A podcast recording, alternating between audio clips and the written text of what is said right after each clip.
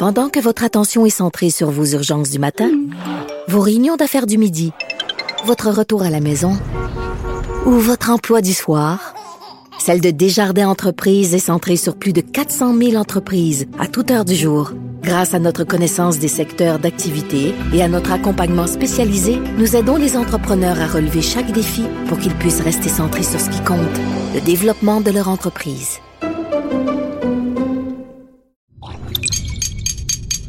Cube Radio.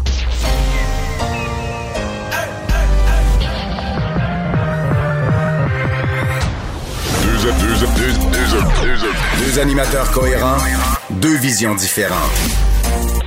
Une seule émission, pas comme les autres. Mario Dumont et Vincent Dessureau. Cube, Radio. Bienvenue tout le monde. Bon mardi après-midi, 3 novembre, une date euh, qu'on entend mentionner depuis je sais pas combien de mois, plus qu'un an.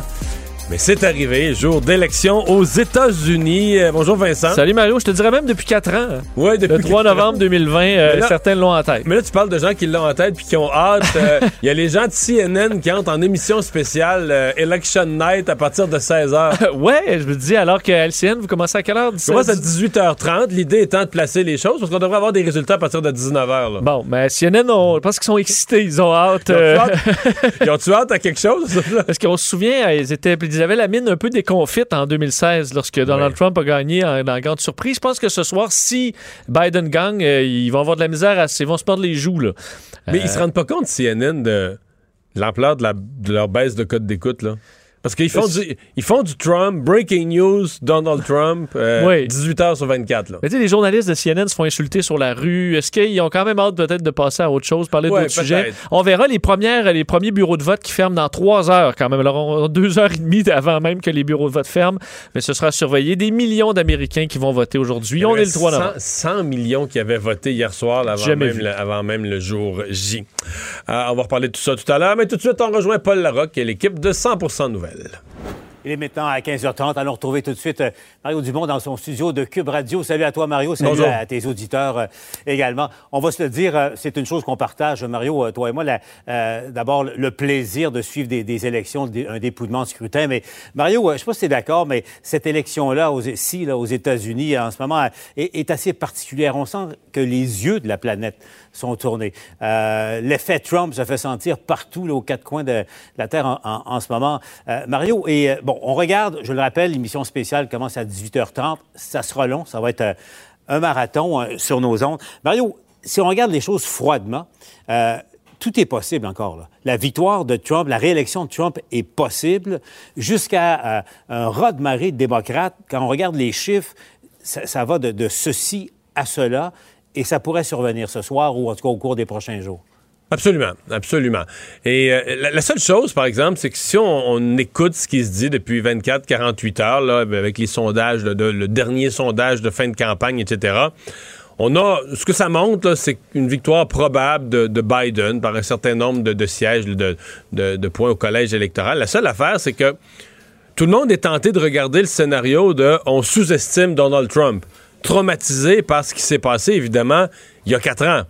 Euh, peu de gens, justement, regardent l'autre scénario parce que eh, si on, si on se reportait, mettons, à Canada euh, 2015, Justin Trudeau, on avait des sondages à peu près semblables. Puis finalement, on s'est rendu compte que, oups, le vent, tu le vent du gagnant a soufflé dans les urnes. Euh, même chose pour euh, si on se reportait à François Legault 2018. On avait Legault en avance, ouais, minoritaire, majoritaire, mais quand on a vu. Alors, ça pourrait être aussi ça ce soir. là. Ça pourrait aussi être un, un balayage démocrate plus fort que. Mais ça, c'est comme si euh, personne n'ose l'envisager parce que tout le monde est traumatisé à dire mais on a, on a sous-estimé Trump la dernière fois. Trump est surprenant. Trump ceci, Trump cela. Euh, ça se peut. Il faut le considérer. Donald Trump a fait une fin de campagne énergique, a fait une fin de campagne de Lyon, cinq États par jour. Et hier soir, il est rentré à la Maison-Blanche pour se coucher. Il était deux heures et demie euh, du matin. Là. Il a fait des rassemblements jusqu'à la fin, un discours de plus qu'une heure prononcé passé minuit. Donc, il a fait campagne jusqu'à la fin. Alors, ça pourrait, il pourrait y avoir une surprise. Mais, ouais. Mais, mais, en même temps, Mario, euh, c'est correct l'effet énergisant pour sa base, l'effet énergisant et l'image que ça donne en public. Mais, mais son discours est resté le même, sa stratégie également. Et au fond, il, a décidé de maintenir le cap, hein, de, de, parler à sa base et de faire campagne pour sa base. Euh, est-ce qu'il aura réussi à attirer justement euh, les quelques indécis qui restaient là, euh, mm. aux États-Unis? Ça, c'est pas évident là, en ce moment. D'autant plus, Paul, qu'on on, l'oublie un peu, mais quand on, dit parler à sa base, en 2016, c'était quand même un langage, quand il parlait à sa base, qui était tourné vers les gens il disait aux gens, euh, on vous a oublié à Washington. on, va aller, nettoyer ça, la bureaucratie, les politiciens de l'ancienne garde à Washington. exemple, dans les États, qui le Wisconsin, le Michigan, les États ouvriers, les États où des usines ont fermé. C'était comme, c'était moi, je suis de votre bord, le, travailleur ordinaire qui a perdu sa job, qui a retrouvé un autre job moins payant, puis qui est en déclin économique dans sa famille. Moi, je suis de ton bord, à Washington, ils t'ont oublié. Là, c'est plus exactement ça, Paul. Il reste que. Il fait de longs discours. Oui, il se place encore comme le politicien, mais tu sais, quand il attaque le docteur Fauci, est-ce que c'est un discours qui est aussi clairement du bord du monde, ça? Ou tu sais, c'est qu'à un moment donné, tu te dis, il est dans toutes sortes de bébites aussi, des affaires qu'il a accumulées au fil de son administration, puis des frustrations, puis attaque un, puis attaque l'autre. Mais à mon avis, son discours est pas aussi... Oui, il reste un fond, là, mais son discours est pas aussi capsulé, aussi dirigé vers l'électeur, vers l'électeur ordinaire qu'il ne l'était il y a mhm. quatre ans. Donc on dit qu'il parle toujours à sa base, mais est-ce qu'il parle encore aussi efficacement à sa base? Peut-être que oui, peut-être pas non plus. Ouais. Et, l'autre facteur, Mario, on ne peut pas l'occulter, c'est bien sûr la pandémie, l'effet de la pandémie. Tu as, vu le nombre de cas, euh, les décès aux États-Unis. Dans plusieurs États clés, le Wisconsin, par exemple, le réseau de la santé est en train de casser en ce moment, tellement qu'il y a de cas à l'hôpital et aux soins intensifs. Et là, mais je me faisais la réflexion, Mario, euh, imagine une seconde, quand, quand Trump a contracté la COVID et quand il sort de l'hôpital, Là, il a décidé de prendre une trajectoire. Il est parti, puis occultant euh, la COVID, COVID, COVID, COVID. Les médias exagèrent, c'est pas si grave que ça. Euh, il continue à avoir ces rassemblements où bien des gens n'ont pas de masque et, on constate que euh, dans les jours qui suivent, il y a des éclosions après ces, réunions. Bref, c'est du Trump, là, comme, comme certains le connaissent. Mais Mario, t'es-tu posé la question? Imagine une seconde si, au lieu de cela, il avait fait amende honorable ou il avait changé de cap par rapport à, la COVID. Puis avec sa force, parce qu'il est un grand communicateur, c'est tout un campaigner, s'il avait décidé au contraire de dire, écoutez, c'est sérieux, savez-vous quoi, le gouvernement fédéral, avec toute sa, puissance, va intervenir, il y aura des tests pour tout le monde gratuits, il y aura euh, éventuellement le vaccin gratuit. Tu sais, l'autre hmm. discours, en, quelque sorte, je pense pas que ça aurait, ça aurait pu changer le cours de sa campagne? Ben, une des choses qui est aberrante, c'est qu'il a commencé, quand il a repris le travail, il a commencé à banaliser la COVID. Puis ce qu'on a su après, c'est qu'à ce moment-là, sa conjointe était encore malade. Mélania, Mélania il en pas. Fait que lui, non, il en parlait pas, il cachait ça, mais lui avait commencé à banaliser la COVID alors que sa conjointe n'était pas encore rétablie complètement. Euh, est-ce qu'il aurait pu faire ça, Paul? Oui, ça aurait été un virage. Euh, peut-être qu'à terme, ça aurait été plus payant. Sur le coup, quand même, pour ses détracteurs, moi, si je suis son adversaire, je suis Joe Biden c'est sûr que c'est attaquable aussi parce que tu peux dire, OK, ça, ça, c'est le bon vieux Donald Trump. La COVID, c'est pas important tant que lui, il l'a pas. Ça ramenait aussi l'image de Trump narcissique, tourné vers lui-même, ses besoins avant ceux du peuple, lui qui passe toujours en premier. Donc, la COVID serait devenue importante là, dans la semaine. Elle n'était pas importante avant, mais la COVID serait devenue une maladie grave, une maladie importante dans la semaine où Donald Trump lui-même l'attrape. Et là, il y a, un après. Une fois que lui, l'a attrapé, il l'a vécu, il l'a connu, là, il s'occupe d'autrui, s'occupe de, euh, de l'ensemble du pays. Mais malgré ça, peut-être qu'à terme, ça aurait, été, plus payant. Mais là, oublions la politique un instant. Là, le nombre de cas aux États-Unis, la situation des hôpitaux, sont à plus que 1000 décès par jour, très souvent. Moi, j'ai l'impression qu'une fois l'élection passée, il y a un degré de partisanerie. Donald Trump essaye d'éluder la COVID, de la repousser.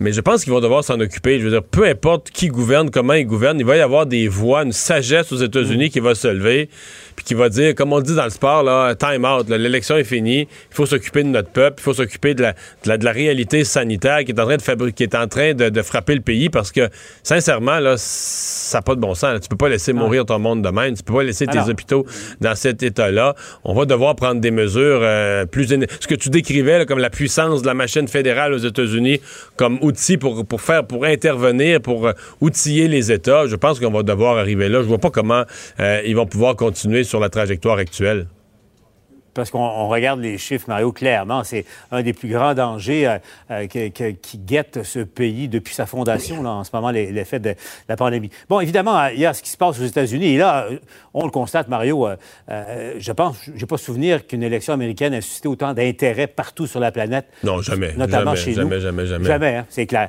Andy Saint-André, c'est, on va aller le retrouver, Mario, parce qu'il s'est promené un peu partout euh, euh, dans le Grand Montréal euh, aujourd'hui. Donc, parce qu'on l'oublie, mais les démocrates ils sont très, très, très protectionnistes également dans, le programme de, de, Biden. Mais disons que s'il y avait un référendum, on fait une élection aujourd'hui, le choix des Québécois et des Québécoises est à peu près scellé, là.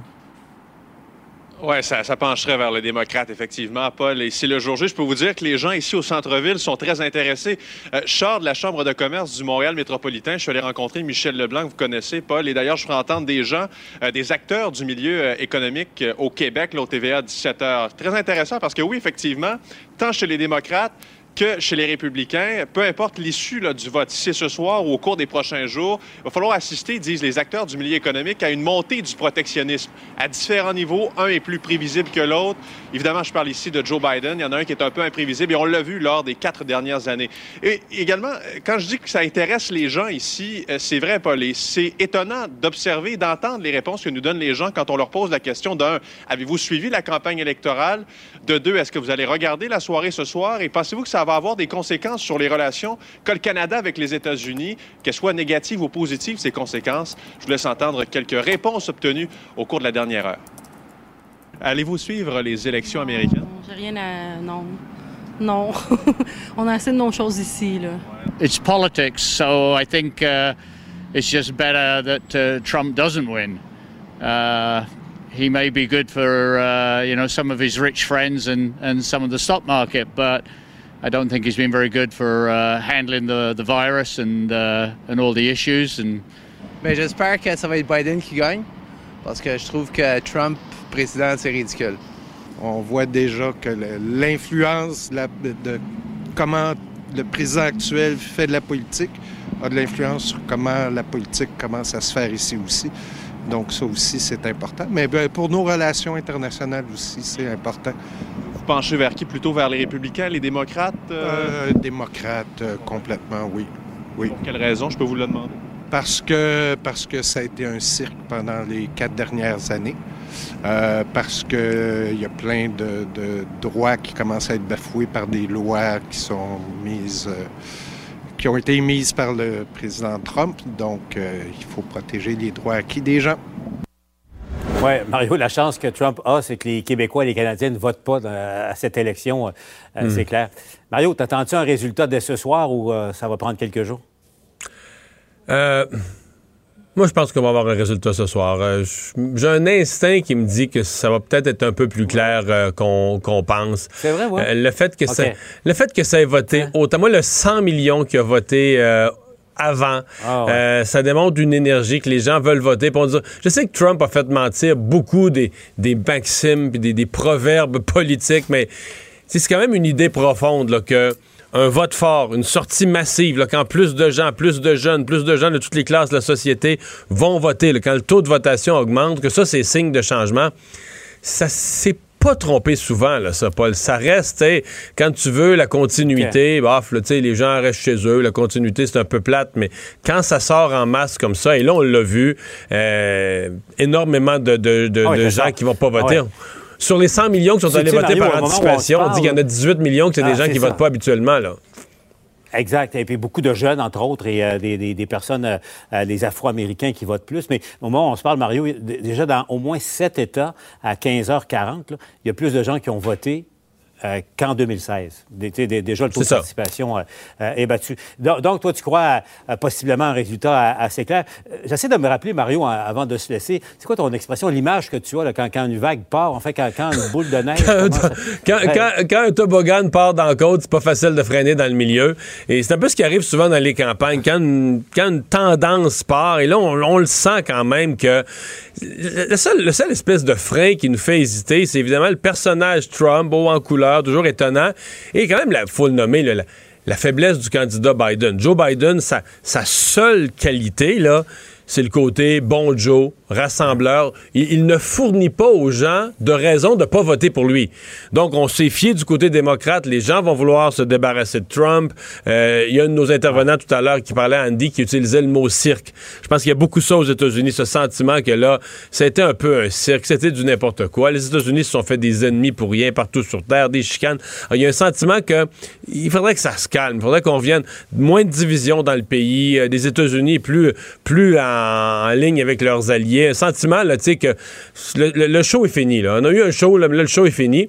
Mais quand même, Joe Biden, est-ce qu'il y a vraiment des gens ce soir qui votent Joe Biden, qui disent ça, c'est le leader qu'il nous faut? Ben, non. Et c'est ce qui me fait dire ouais d'habitude quand t'as un quand as un vote si fort que ça c'est parce qu'il y, a une locomotive là, Joe Biden n'est pas cette locomotive je te connais depuis longtemps. D'habitude, euh, tu n'hésites pas pour te prononcer. Là, je te sens très, très prudent. Oui, mais, je m'attends quand même à ce qu'on ait un résultat ce soir. Je m'attends à ce que ce soit assez clair qu'on puisse à minuit dire. Euh, je pense qu'à minuit, euh, ça va être fait.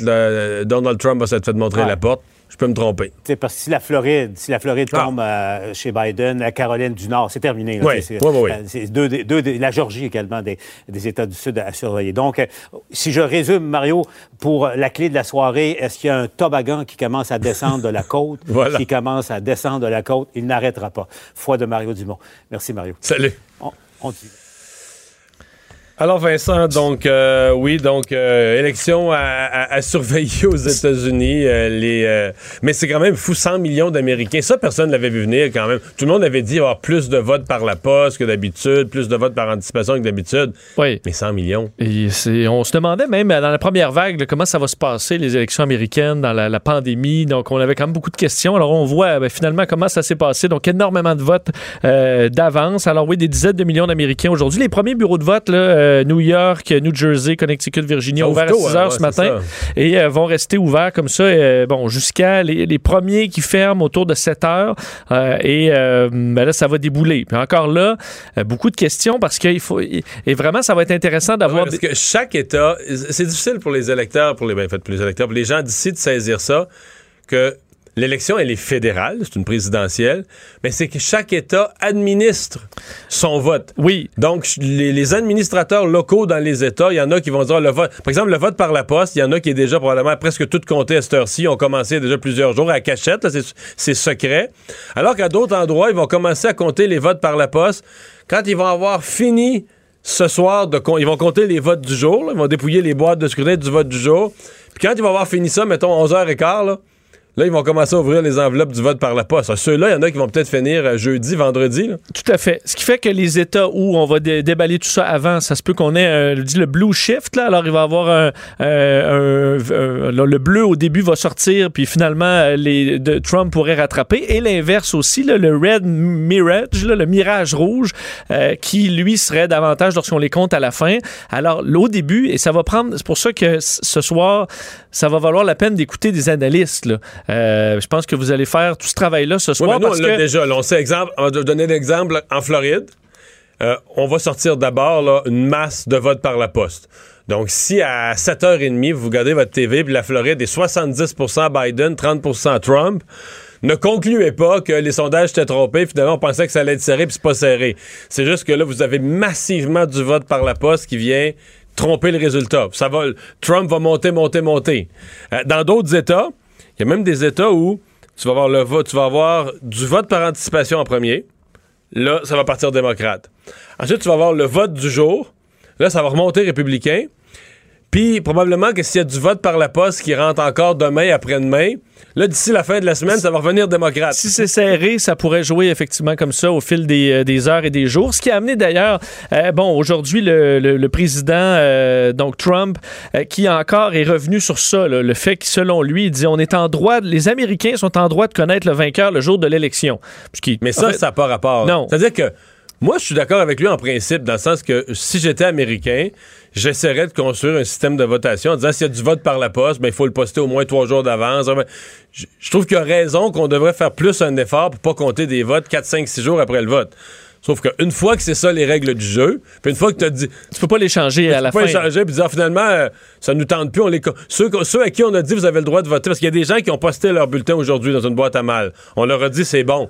On peut pas leur dire demain, demain matin, ben finalement ton vote, on l'a brûlé. Ben, c'est comme si les a- règles, c'est que tu as le droit de lancer le ballon et que le ballon dans- a le droit d'entrer dans le panier après le coup de sifflet. Ben, une fois que c'est fait, le but, euh, tu peux pas revenir en disant ben, finalement, on l'accepte plus. Euh, une fois qu'il est dans les airs. Alors, c'est un peu ça.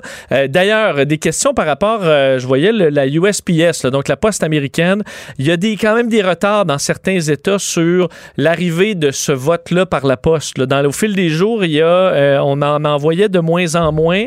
Il semble qu'il y a un certain. Alors, il y a des gens qui vont avoir voté un peu trop tard et euh, la Poste leur a pas livré les, les bulletins de vote à temps. Donc, dans des États Oui, c'est très États- il y serré. a des États qui ont quand même mis une limite, là, par exemple, qui vont recevoir les bulletins jusqu'à vendredi. Il y a des États qui ont mis une limite, donc ça rentre après. euh, Exact. Donc, ça pourrait être quand même compliqué. Euh, sinon, pour les. On, on s- on s'inquiétait quand même. Est-ce qu'il y aura des, de la fraude? Est-ce qu'il y aura des. est-ce que les Russes ou les Chinois pourraient pirater, faire sortir des fausses nouvelles? Pour l'instant, on n'a pas de cas majeur comme ça. Là, dans les petits problèmes, on avait vu des problèmes avec les machines à vote, entre autres en Georgie. Ça semblait pas être trop gros. On a, on a reparti tout ça assez rapidement. Un des problèmes qui est à surveiller, c'est les robocalls. Alors, des appels, euh, disons, par ordinateur, là, systématisés. ça, à- on a eu ça au Canada, là. oui. Disant, le, exemple, là, le lieu de votation a été changé. Là, On- vous deviez voter à l'école un tel, finalement, c'était déplacé au centre communautaire. Et- C'est, faux. C'est totalement faux. Le but, c'est juste d'écœurer le monde. Ils s'en vont au mauvais endroit.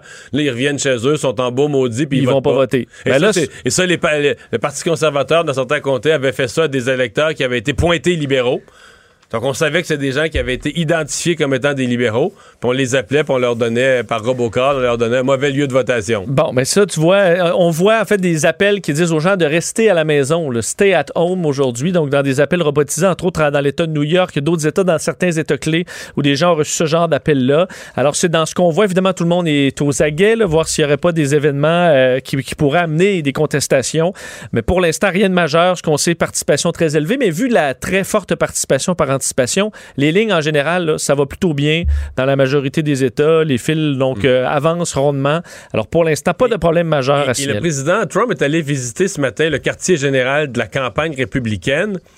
Et euh, euh, je, je- je vais le dire dans mes mots, pour la première fois, j'ai trouvé qu'il avait l'air plus raisonnable. Il avait même l'air d'envisager la défaite sans le dire, là, mais il n'a pas exclu la possibilité de perdre. euh, il n'a pas, a pas redit, mettons, euh, ce qu'il avait dit il y a deux mois. là. Si je perds, c'est parce que c'est tru- c'est truqué. là. Effectivement, même j'ai trouvé un peu euh, plus abattu, pas abattu, mais je dis peut-être que c'est juste un calme de la journée d'élection, mais ça, ce serait n'importe quel autre Mais en fait, si tu l'écoutes après-midi, tu peux pas exclure. Tu dis, ah, il a peut-être préparé même un discours de défaite honorable. Ben, il a dit que non. hein. Il a dit qu'il n'a pas pré- pré- prévu aucun discours, autant de victoires que de défaites.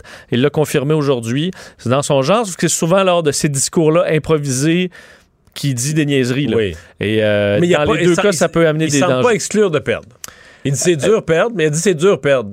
Et, euh, Mais Et pour M. Biden, à 77 ans, si son discours est à 4 heures du matin ou à 5 heures du matin ou euh, si jamais il gagne, j'espère qu'il prendra pas le discours de défaite s'il a, a gagné. Là. Alors, J'avais pas mes lunettes. alors euh, mais pour, des, hein, pour tout le monde, incluant, ben, euh, fait, tout le monde aura une longue soirée, je Mais pense. je le regardais, M. Biden, je pense qu'il arrivait avec sa petite fille ou ses petites filles descendaient de l'avion, là. Tu sais, il checkait chaque marche. Tu veux juste descendre d'un avion, là. Ça prend tout son petit change pour dire, là, ce serait pas la bonne journée Ben, pour, me- ça. tomber en pleine face, là, mais. C'est pas ça, parce que je le voyais courir d'un bon pas, même il y a quelques jours, Ouais, mais là, pas de course des fois, mais mais, dans les dernières heures, je pense que tu veux pas, parce que là, tu trébuches là, aujourd'hui, le jour du vote, puis... Ah non, il descendait de l'avion, euh, disons prudemment. Oui. Pour pas dire comme un euh, petit vieux. Euh, bon, euh, bilan des cas, si on revient sur la COVID, euh, chez nous, et bon, le Québec n'est plus la province. c'est la première fois que ça arrive, on n'est plus la province tous les jours qu'il y en a le plus. Oui, et ça a quand même fait. Parce que l'Ontario, vraiment, goûte aujourd'hui, mais commençons par le Québec. 871 nouveaux cas, 34 décès. Alors, quand même, pour les décès, c'est une journée où c'est élevé. Au, au niveau des hospitalisations aussi, 27, 4 aux soins intensifs. Mais donc, le nombre de cas, évidemment, vous voyez, moins élevé. Ça fait que certaines régions ont des meilleurs bilans aujourd'hui aujourd'hui. C'est le cas de la région de Québec, 69. Euh, Montréal est à 209. Sinon, le Saguenay, qu'on surveille toujours, mais qui était à près de 100 là, hier, sont à 48. Euh, Mauricie, 59. Je veux dire, Appalaches, 67. La à 99 et la Montérégie à 151. Et effectivement, dans l'État, ben, dans l'État, dans la province de l'Ontario, ben, 1050 cas aujourd'hui, particulièrement dans la région de Toronto, Peel, ensuite Alton, York, Durham et Ottawa en terminant, qui voient donc une hausse de cas, hausse de décès également à 14, des cas dans des écoles, hausse des hospitalisations aussi. Alors la situation qui est, Mais la province la plus touchée présentement, c'est le Manitoba quand même. Évidemment, la province a un million d'habitants, fait qu'il faut, faut, tout relativiser les chiffres. Mais au, prorata, quand tu regardes les, le nombre de cas par 100 000 habitants, le Manitoba a largement, c'est presque le double du Québec, là, largement dépassé le, le Québec. Culture et société.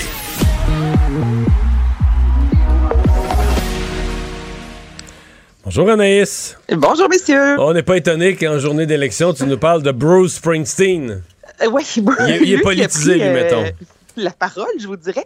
Euh, il y a quelques temps de ça, dans une émission, messieurs, en Suède, Bruce Springsteen avait traité Donald Trump euh, d'abruti, faisant honte aux États-Unis. Il y a plusieurs artistes, on le sait, dans les derniers mois, jusqu'à hier, entre autres, euh, Lady Gaga encore, là, dans un rassemblement de voitures qui prenait position disant aller voter pour Joe Biden. Et Bruce Springsteen a diffusé une vidéo, je vous dirais, qui dure environ deux minutes, il y a quelques jours de ça, sur les médias sociaux, où il emprunte les paroles, en fait, de la poète Elaine Griffin Baker.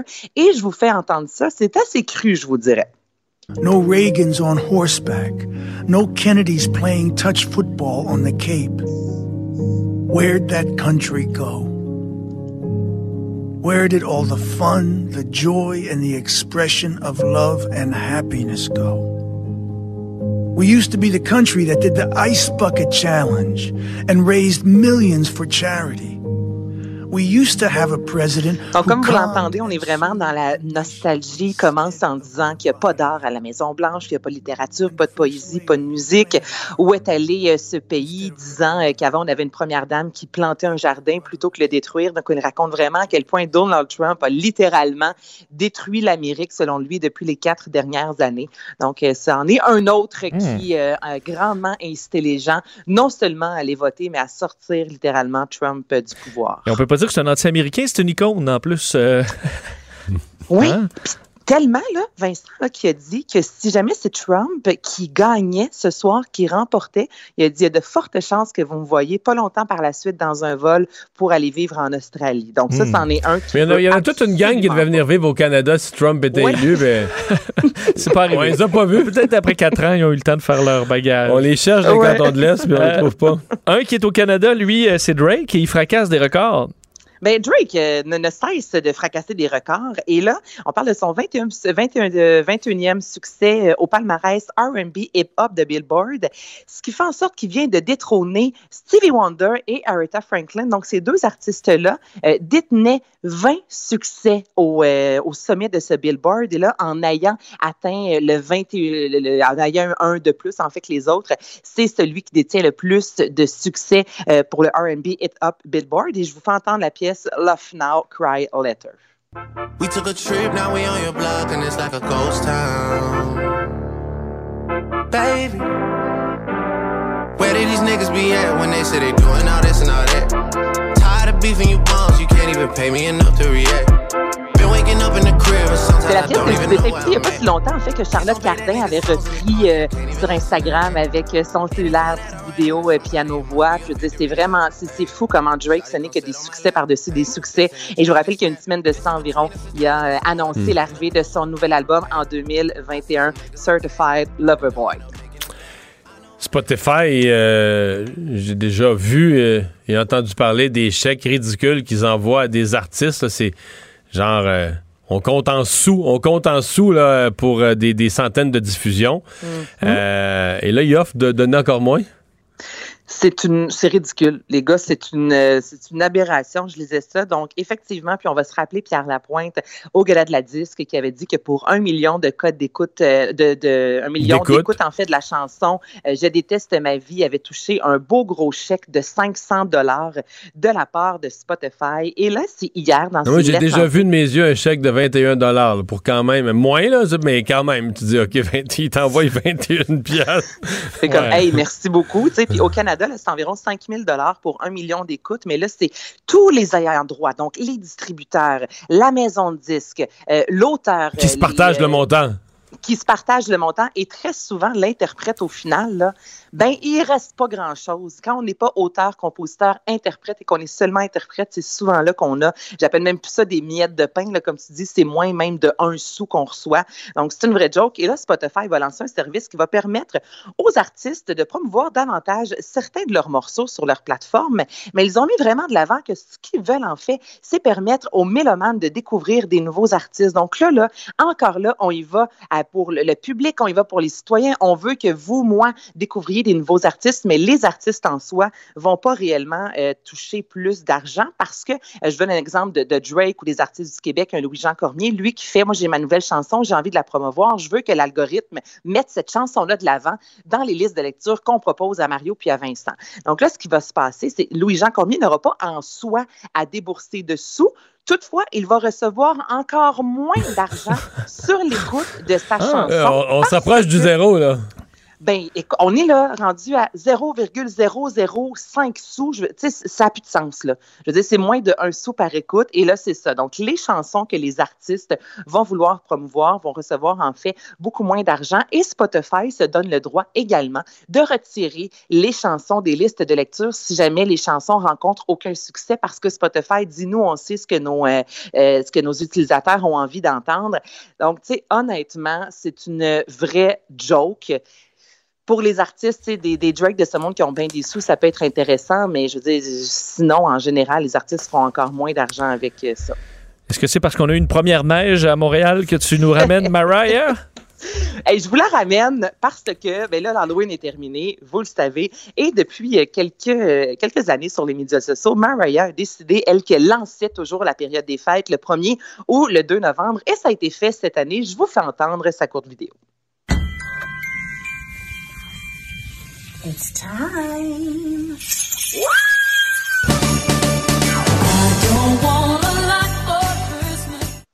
Hmm, Simple ça- comme ça, on voit un homme cagoulé, donc qui est, qui est déguisé, c'est encore l'Halloween, qui marche, là, il y a une porte écrit Notiette, il ouvre la porte et là, tu as une Mariah habillée en pyjama de Noël avec les, les grelots, puis là, comme vous le savez, elle a crié c'est It's time, donc c'est la période des fêtes. Et déjà depuis le 1er novembre, là, on est juste le 3, la chanson vient de se hisser parmi les 100 chansons les plus écoutées sur iTunes et ça reste, messieurs, quand même, la chanson de Mariah la plus écoutée, notamment sur Spotify. Et l'an passé, là, elle a battu le record de la chanson la plus euh, écoutée en une journée seulement sur une plateforme de streaming. Et donc, le 24 décembre, cette chanson-là a été écoutée plus de 12 millions de fois. Donc, je veux dire, Maria, elle reçoit un beau chèque chaque année, je vous dirais, avec cette pièce qui a été écrite il y a 26 ans de ça. Et elle a officiellement lancé la période des fêtes. Bon. Bon. Mais. euh, il est tôt, moi, est- Ben, je trouve qu'il est tôt. On est déjà rendu au 3 novembre, ça, on n'a pas beaucoup de musique de Noël. Ouais, tu trouves que depuis deux jours, il faudrait qu'on se réveille. Là. Ça traîne? Non. Ben. Mais les lumières, oui, mais la musique, T'aimes non. plus, t'aimes plus Noël, Anaïs? J'adore Noël. C'est parce que là, messieurs, si c'était moi, je vous en parlerais tous les jours. Mais là, c'est Ah. c'est pas moi qui décide. Vous comprenez, les nouvelles viennent à moi et moi, je ne fais que diffuser l'information. Mais non, moi, je suis très musique de Noël. Hmm. Mais, Mais- euh, Mais je me suis toujours demandé si la- le nouvel an arrivait avant Noël, est-ce qu'on aurait des rigodons là, à partir du 1er novembre? là? Non, parce non que mais ça, c'est un c'est monde insupportable. infernal. là. Non, non, non. Ah, ben moi, j'aime mieux les rigodons que la musique de Noël, Ah par exemple. Ah, ouais. Je suis juste content parce qu'on a moins juste 5 pire. jours de rigodons C'est moins pire. entre le 27 puis le 31. Moi, j'aime mieux Noël au camp que, que ce qu'on vient d'entendre de Mariah Carey. Ah ouais, toi, t'es très euh, texte le corps euh, qui dure Ouais. euh, 10 minutes, Noël au camp. Je pense Ouais. que c'est 8. Oh, mais t'écouterais pas ça euh, Non, à tous les jours. Ça, tu l'écoutes- une fois par année. C'est ça. tu viens ému. Mais tu vois, que- tu aimes les chansons du Nouvel An parce qu'on les préserve. Alors que Ouais. les tunes de Noël, on les brûle. Ça finit toujours avec Vincent qui parle avec sagesse. Hey, merci Anaïs. Hey, salut, là, bonne soirée, Mario. T'en as une grosse devant toi.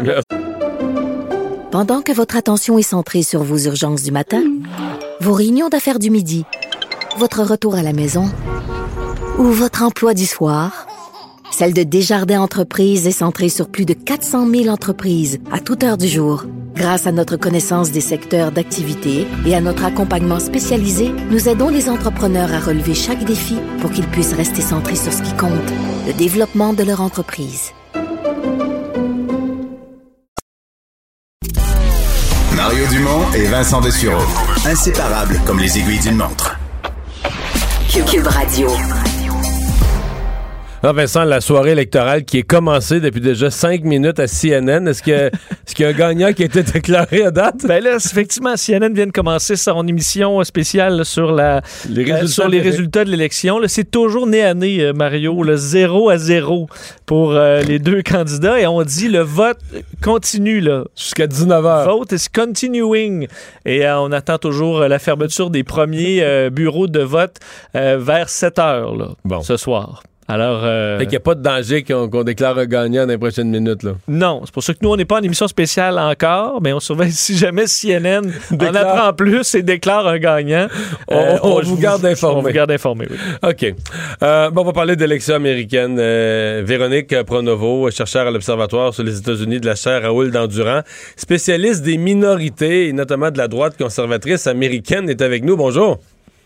Bonjour Mario, bonjour Vincent. Bonjour. Bon, euh, je sais que vous avez parlé à Vincent il y a, quelques semaines dans le cadre de son balado. Est-ce qu'il y a des observations de dernière minute? Est-ce qu'il y a des mouvements de fin de campagne qui, méritent d'être d'être notés dans ce que vous observez? Ben, exactement. En fait, je suis contente que tu me poses cette question-là. Euh, quelque chose qui s'est passé là, dans les dernières semaines, c'est que Joe Biden a reçu l'appui de certains leaders évangéliques blancs. Euh, donc, c'est quand même une nouvelle assez intéressante. Et on se disait que euh, ça se pouvait que ça, ça, ça, ça génère un certain trickle down. Donc, en fait, ça génère un changement de vote du côté des membres de ces communautés-là. Et euh, ben effectivement, hein, c'est pas du tout ce qui s'est passé. Malgré tout, ce qu'on constate, c'est que justement du côté des intentions de vote, là, le, le vote évangélique blanc ou enfin les sondages autour des intentions de vote demeurent les mêmes. L'appui envers Donald Trump demeure indéfectible. On observe qu'entre 78 et 80% des intentions de vote de cette part de l'électorat-là demeurent du côté de Donald Trump. Malgré l'appui de, le- malgré l'appui de leur leader Joe Biden. Exactement. ouais. Pour moi, ça reste un mystère parce que euh, euh, Donald Trump est allé chercher assez fortement, c'était frappant il y a quatre ans, le vote religieux. Alors qu'il n'est pas religieux pour Saint-Saëns, je veux dire, pas besoin d'être une personne très informée de la politique américaine pour savoir à quel point c'est hypocrite et intéressé. là, je veux dire, il, puis il a le droit, là, je veux dire, il allait pas à l'église, euh, il est pas religieux du tout, il était... euh, Il commet des péchés. Hein? Et bon, non, mais il a passé sa vie étant quelqu'un qui était qui était pro euh, pro choix, là, qui, qui, qui était pas euh, qui était pas pro vie. C'est c'est- comment comment on peut j'oserais dire tromper ou en tout cas changer sa personnalité là, au visage d'autant de monde sur une question quand même aussi personnelle et sensible. Ben, je pense que c'est vraiment du côté de ses accomplissements. hein. Il y a vraiment des points en commun là, du côté de ce que Donald Trump a réussi à faire, au-delà de son attitude là, qui, qui est vraiment beaucoup appréciée du côté de cette part-là de l'électorat, mais aussi du côté de ses positions économiques. Il, prom- il met de l'avant vraiment un désengagement de l'État qui est vraiment apprécié par cette partie-là de l'électorat, mais aussi un, justement, vous en parliez, hein, un agenda anti-avortement. Et évidemment que la nomination là, de Amy Coney Barrett, cette Ah juge à la Cour suprême, Ça, ça a consolidé, là. Ah, ça, c'est certain. Donc, euh, ça, c'est sûr que ça va avoir aidé, mais je vous ramène aussi, hein, il n'y a pas juste les évangéliques blancs. Quand on parle du vote religieux, il y a aussi les blancs qui sont catholiques. Et là aussi, c'est intéressant, Mario, parce que, euh, en fait, ce qu'on constate, c'est qu'en 2016, il y avait 60% de cette partie-là de l'électorat qui avait appuyé Donald Trump. Et on constate à l'heure actuelle, selon certains indicateurs, qu'il y aurait tranquillement là, une légère défection euh, des catholiques blancs qui irait du côté de, euh, de Joe Biden. Et la raison pourquoi c'est intéressant, c'est que euh, cette part-là de l'électorat, elle est concentrée dans la Rust Belt, la ceinture de rouille. Et donc, euh, la il y a certains États clés qu'il va falloir observer ce soir, comme le Wisconsin, le Michigan et la Pennsylvanie, qui sont dans cette fameuse Rust Belt. Donc, ça pourrait éventuellement avoir un impact sur les résultats de ce soir. Euh, Il y a des minorités qu'on surveille. Euh, Il y a entre autres euh, une de celles-là, une des plus euh, intrigantes, c'est la, la, minorité hispanique euh, en Floride. parce qu'évidemment, dans la minorité hispanique, de façon générale, le vote euh, des communautés culturelles va plus vers les démocrates, penche plus vers les démocrates.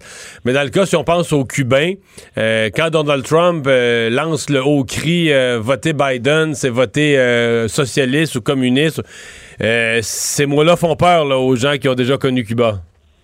Ben c'est exactement ça. Hein. Le vote euh, hispano-américain, en fait, c'est un peu la même chose que du côté des femmes. On a tendance souvent à observer ça comme si c'était un espèce de bloc monolithique, alors que ça ne l'est pas du tout. Donc, il faut vraiment regarder là avec un petit peu plus, euh, euh, un petit peu plus en profondeur les différentes catégories qui composent ce vote-là. Comme tu le disais si bien, le vote cubano-américain a tendance à être beaucoup plus conservateur que de l'autre côté, par exemple, le vote puertoricain, qui lui a tendance à être beaucoup plus critique de la présidence de Donald Trump. On peut se souvenir notamment là, des différentes intempéries qu'ils ont vécu là-bas et de, euh, en tout cas ça, ça avait marqué l'imaginaire collectif euh, décidément quand Donald Trump s'était rendu là-bas et qu'il avait lancé des papiers d'essuie-tout euh, aux gens qui se trouvaient là-bas. Là, C'est pas chic-chic ça. C'était pas chic-chic et ça avait marqué l'imaginaire. Donc forcément, là, il y a des grandes disparités là, dans ce vote latino-américain. Véronique, pour ce qui est du vote des femmes, euh, bon, Donald Trump a vraiment essayé euh, dans les dernières semaines d'aller chercher, on disait, les femmes de banlieue, euh, femmes blanches de banlieue surtout. Il l'a fait de façon des fois maladroite, entre autres la semaine dernière où il disait J'ai redonné le travail à vos maris. Bon, c'est chose qu'un politicien ici pourrait dire ferait scandale. il en est où avec ça? Est-ce qu'il a réussi à aller rechercher un peu dans cette clientèle-là ou ça aussi, ça a très peu bougé depuis le début de la campagne? Bien, c'est sûr qu'avant 2016, c'était un vote qui était davantage acquis pour les démocrates. 2016 a vraiment été un rappel, comme je le disais tantôt, là, que les femmes, le vote des femmes ne représente pas un bloc monolithique. Il y avait 52% des femmes qui avaient voté pour Donald Trump. Donc, euh, on, peut prévoir là, en 2020 qu'il y ait un, retour peut-être à, ce qu'on est un petit peu plus habitué de voir.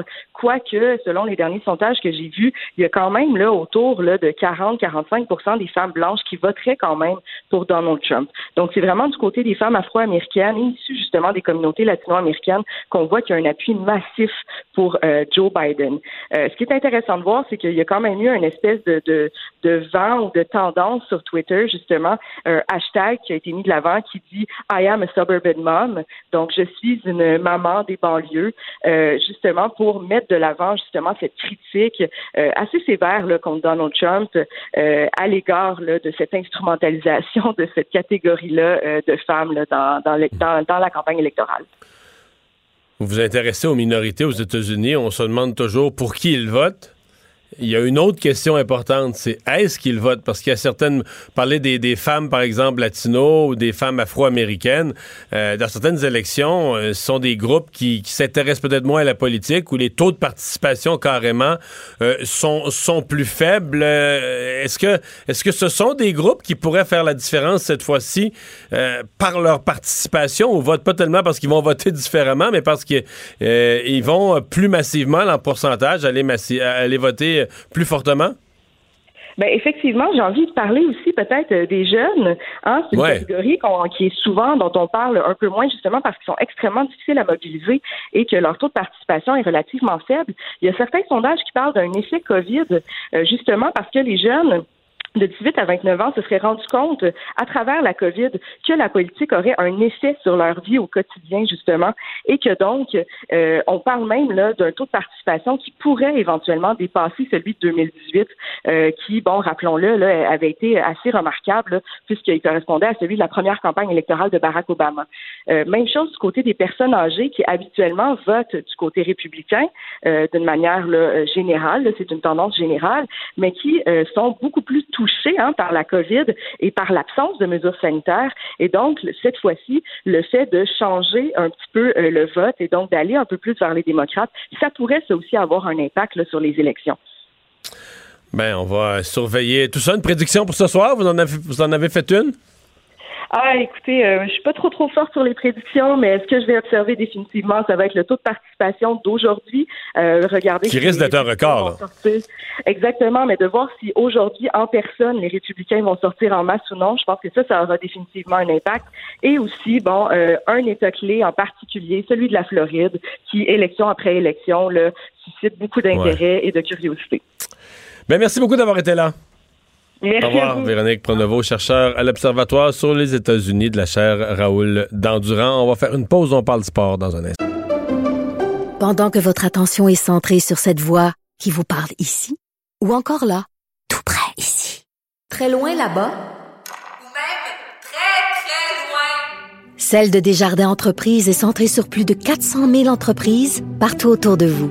Depuis plus de 120 ans, nos équipes dédiées accompagnent les entrepreneurs d'ici à chaque étape pour qu'ils puissent rester centrés sur ce qui compte, la croissance de leur entreprise.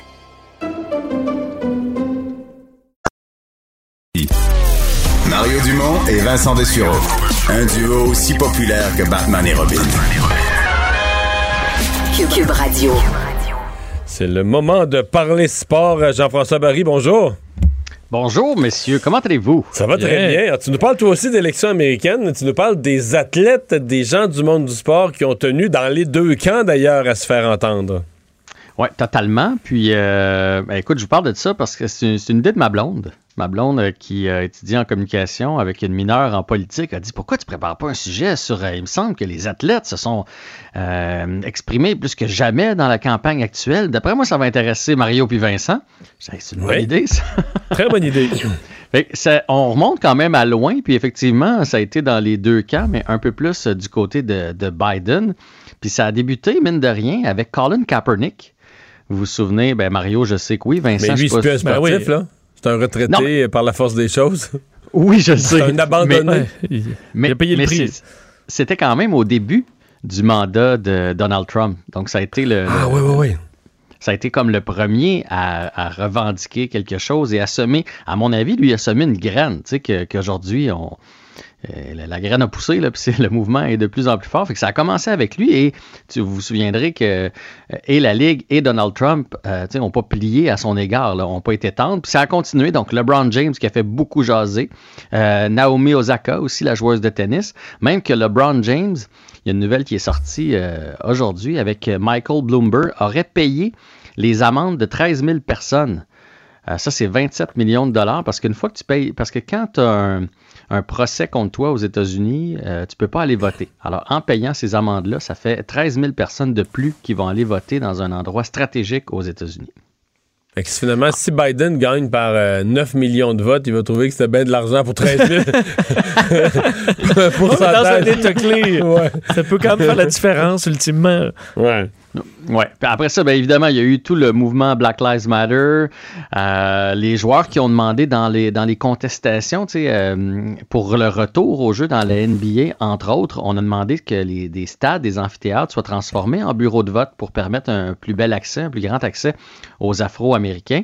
Et d'ailleurs, euh, les, les Afro-Américains, c'est 47,6% des gens qui suivent le sport euh, chez les Afro-Américains qui avaient l'intention de voter pour Biden, là, que leur choix était fait. Et quand on a ajouté Kamala Harris, on est monté à 71% Et depuis la nuit des temps, mais encore plus dans cette campagne-là, les, partis ont investi de la publicité dans des sports euh, où il y avait comme leur électorat. Comme euh, par exemple du côté républicain, on est plus golf, hockey, NASCAR, alors que du côté euh, démocrate, c'est plus euh, le basketball et la NFL où on a mis nos billes cette fois-là. Donc, c'est la première fois vraiment que, ben, il y a toujours eu des, euh, des, des sportifs qui se sont mêlés de politique américaine, mais je pense que cette fois-là, on s'en est mêlé encore plus. Ne serait-ce que les athlètes dans les quatre dernières années qui ont gagné des championnats puis qui ont ils refusé Il y avait toujours un enjeu Maison-Blanche. d'aller à la Maison-Blanche, oui, effectivement. Là, hein. Mais on voyait pas ça dans le temps d'Obama. Non. Tout, tout Ah le non. monde allait à la On n'avait pas vu Maison-Blanche. ça souvent avant. Ben, c'est ça, avant, c'était. C'était toujours un honneur. Ben, est-ce que il y avait la, la- la- est-ce que la Ligue nationale de hockey faisait un peu ch- était un peu à part, il me semble qu'eux autres euh, y allaient oui, sans trop de quoi- problèmes. Quoique. Il n'y a pas vois, un gardien. Trump- Dis pas que c'est un gardien de Boston, c'est tout Cara. C'est qui donc? c'est- Non, c'est Tim Thomas. C'est Tim Thomas. C'était un des premiers à pas y aller, effectivement. Ah, Ouais, effect- Mais lui, c'était dans le temps d'Obama, par exemple. Lui, c'est Obama. Ah que- oui, ben oui, lui c'est Ah. Obama. T'as bien raison. Lui, il n'aimait pas Obama. Ouais, lui, il était contre Obama.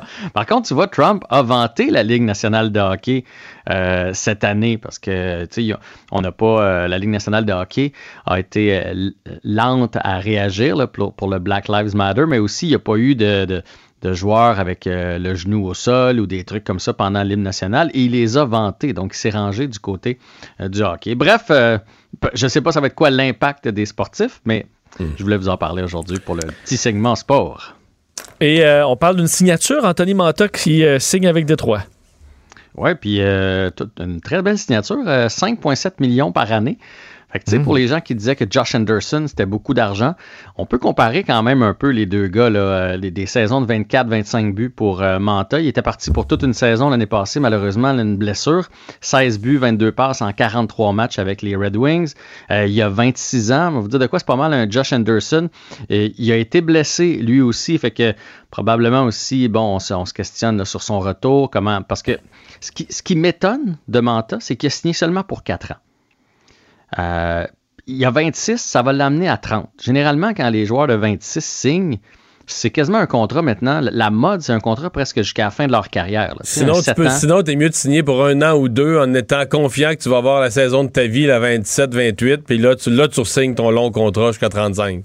Exactement, c'est la mode présentement. Fait que lui, c'est c'est étrange. Est-ce qu'il y a un doute sur Détroit? Qui va peut-être se tanner d'être avec les Red Wings parce qu'on ne sait pas quand est-ce qu'ils vont avoir une équipe compétitive? Il y a peut-être de ça. Ouais. Il y a peut-être aussi que Détroit ne voulait pas y donner. Puis avec la, avec COVID puis la pandémie, là, euh, je pense que tout le monde dans la vie qui se fait proposer un contrat de quatre saisons avec plusieurs millions de dollars va dire oui. hein. On- tout le monde veut assurer son avenir. Je- mais c'est quand même pas euh, traditionnel. Prenons Josh Anderson. Il a signé ici euh, pratiquement jusqu'à la fin de sa carrière. Là. Il, va être, il va être rendu pas mal vieux à la fin. Fait que lui, à 30 ans, logiquement, s'il y a des bonnes saisons, pourrait signer un autre contrat de 3-4 années. Peut-être que c'est ce qui se dit aussi, parce que cette année, il aurait atteint 30-35 buts facilement. Euh, il aurait été proche des 40. Donc, logiquement, à- mettons un compteur de 35 buts, euh, c'est plus 8-9 millions. Fait que c'est peut-être que ce qui se dit. Quatre années encore, quatre années pour, euh, pour vraiment me faire valoir puis aller chercher là, le, le gros, gros, gros contrat. Quoique, à 22,8 millions de dollars, Ouais, c'est quand même on pas paye si mal. quand même. là. Ben, t'a- t'assures ton avenir, puis ce- celui de tes enfants, puis d'après moi, celui de tes petits-enfants aussi. Euh, Parle-moi de l'impact en CONCACAF. Oui, ben, je voulais savoir si. euh, Qu'est-ce que vous pensiez de ça, si c'est pas un peu un cadeau empoisonné euh, pour les joueurs, parce que là, je vous, je vous remets en contexte. L'impact, c'est classé pour la CONCACAF dans la Ligue des champions en 2019. là. En 2020, on a déjà perdu notre place. Vous vous souvenez, les matchs contre Toronto, Vancouver. Fait que là, ça n'a rien à voir avec cette année. là. C'est ça, c'est le classement de l'année d'avant. puis c'est pas le classement dans la saison régulière, là, c'est le, le classement de la Ligue des champions. Et au mois de février, euh, ou tout juste euh, début du mois de mars, on a eu le temps de jouer le match aller contre le Olympia, le CD Olympia, pour, euh, qui représente le Honduras. On a perdu 2 à 1. Il reste le match retour. Bang, la COVID arrive. Et là, ils peuvent pas finir ça. Donc là, il faut aller jouer au Honduras. mais là, en fait, non, ils voudraient jouer ça dans une bulle. Donc, toutes les équipes restantes iraient jouer ça dans une bulle du 15 au 22 décembre prochain. Mais là, les, a gars- entendu- les- les joueurs de l'Impact, là, ils viennent de passer plein de temps au New Jersey, loin de chez eux. On les a entendus cette semaine dire qu'ils commencent à être tannés et qu'ils ont hâte que la saison finisse. Imagine s'il fallait qu'ils se classent en série. Ça veut dire qu'ils vont jouer toujours au New Jersey et tout ça, probablement jusqu'au alentour du 20 novembre. Puis là, bang, tu reviens un petit peu chez vous et tu retournes en pratique pour sacrer ton camp quelque part aux États-Unis ou en Amérique latine pour jouer ce- ce match-là de la CONCACAF avec plus tes coéquipiers. Je vais le dire de même, je sais que c'est pas une belle phrase, mais ceux qui se sont classés pour la CONCACAF, c'était Piatti, c'était Evan Butch, c'était Saphir Taider, sont plus là. Ça fait tellement longtemps, ils ont été échangés. C'était Rémi Garde, l'entraîneur, quand ils se sont classés pour aller là. là. C'était pas Thierry Henry. Fait que c'était un peu bizarre d'aller défendre ton équipe, défendre les honneurs avec plein de gars qui étaient là lors du match numéro 1 contre le Honduras et pas contre le match, tu sais, qui seront pas là dans le match numéro 2. À mon avis, si l'impact y va, ça va, ils vont ne faire que passer. Je suis pas sûr que le moral va être bien bien là puis l'envie de gagner non plus. Ça va pas vraiment bien, l'Impact, là. À tout point de vue, là. Ben- ça, ça, on essayait de raconter l'histoire de l'Impact des dernières semaines comme un conte de fées, là, ça serait rough, là. non? Ça, eh, mais hein? Puis là, euh, j'écoutais des experts à propos de l'impact. Il y a le fameux mercato, là, où est-ce que tu peux aller chercher des joueurs en Europe. Et puis, on va avoir besoin de ça. Sauf que là, avec la COVID, ça risque de compliquer tous ces transferts. Fait que je sais pas comment l'impact va faire pour s'améliorer sur le terrain pour l'année prochaine. Euh, ça va prendre des tours de force de M. Renard et de M. Henry, mais je, continue à dire que c'est. Il n'y a rien, il n'y a pas de sport au Québec présentement. Il y avait tellement une belle porte ouverte cette année pour, euh, pour aller chercher des supporters puis qu'on soit devant notre téléviseur quand l'Impact joue. Là, dimanche, là, dimanche, l'Impact va jouer sa survie, à savoir s'il rentre en série ou pas. Avez-vous mis ça à votre agenda? Non, Ben il y, a- y quelque chose qui se passe pas, c'est sûr, avec l'impact. Il y a, il y a Ouais, pas, a de se jou- peut. il y a pas de Ouais, joueurs vas-y, qui vas-y. accrochent les gens. Il y, a- il y a quelque chose qui. Même le marketing, l'équipe, on dirait qu'il était meilleur avant. Là. Ben, on dirait qu'ils ont, pour cette année, moi, l'impression que j'ai eue, puis ils ont échangé deux, deux places dans leur équipe. je trouve ça tellement compliqué, le soccer. Ils ont échangé des places de joueurs euh, euh, étrangers à des équipes en échange de 50 000 Je me souviens pas des deux formations. Là. Donc, ils ont pris, fait que les autres, mettons, au lieu d'avoir trois joueurs étrangers, ils ont le droit à quatre, puis ils nous ont donné 50 000 pour avoir notre joueur étranger. Fait que, sais, ça en dit long sur, ce- sur la vision qu'on a de cette saison-ci. là. Tu sais, Quand tu as l'impression que l'organisation a lancé la serviette, ça doit être difficile pour les joueurs de se motiver et pour les partisans de. C'est un peu. C'est un peu dur de dire. Ouais, croire, D'après moi, cette année, cette année, ils y croient. Cette année, on va se rendre jusqu'au bout. Hey, merci, penserais Jean- ouais. merci Jean-François. À. Salut, là. Fan de sport, poursuivez la partie tous les soirs en semaine, 19h, avec l'unique et coloré Jean-Charles Lajoie et son émission JC de TVA Sport, diffusée sur Cube Radio et disponible en balado pour une écoute en tout temps sur l'application et le site cube.radio. Pendant que votre attention est centrée sur cette voix qui vous parle ici, ou encore là, tout près ici, très loin là-bas, Celle de Desjardins Entreprises est centrée sur plus de 400 000 entreprises partout autour de vous. Depuis plus de 120 ans, nos équipes dédiées accompagnent les entrepreneurs d'ici à chaque étape pour qu'ils puissent rester centrés sur ce qui compte, la croissance de leur entreprise.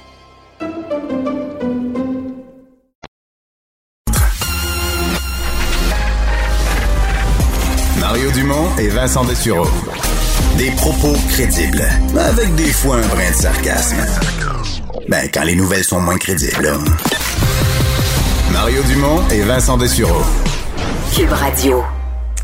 Alors Vincent, euh, dans les nouvelles, euh, il y a euh, aujourd'hui François Legault qui fait un, un point de presse et qui, bon, vise certaines régions. où Il a l'impression que ça va moins bien, le point de vue de la COVID. Oui, et ça fait quand même peut-être un bon deux semaines, trois semaines qu'on voit quand même bon, changer un peu ces chiffres. On a vu la capitale nationale rebaisser au niveau pire, des ouais. cas, alors que c'était vraiment l'épicentre il y a quelques temps. Là, c'est vraiment d'autres régions, Saguenay-Lac-Saint-Jean, entre autres, mais bon, la Montérégie, la Mauricie, Centre du Québec, la Nodière.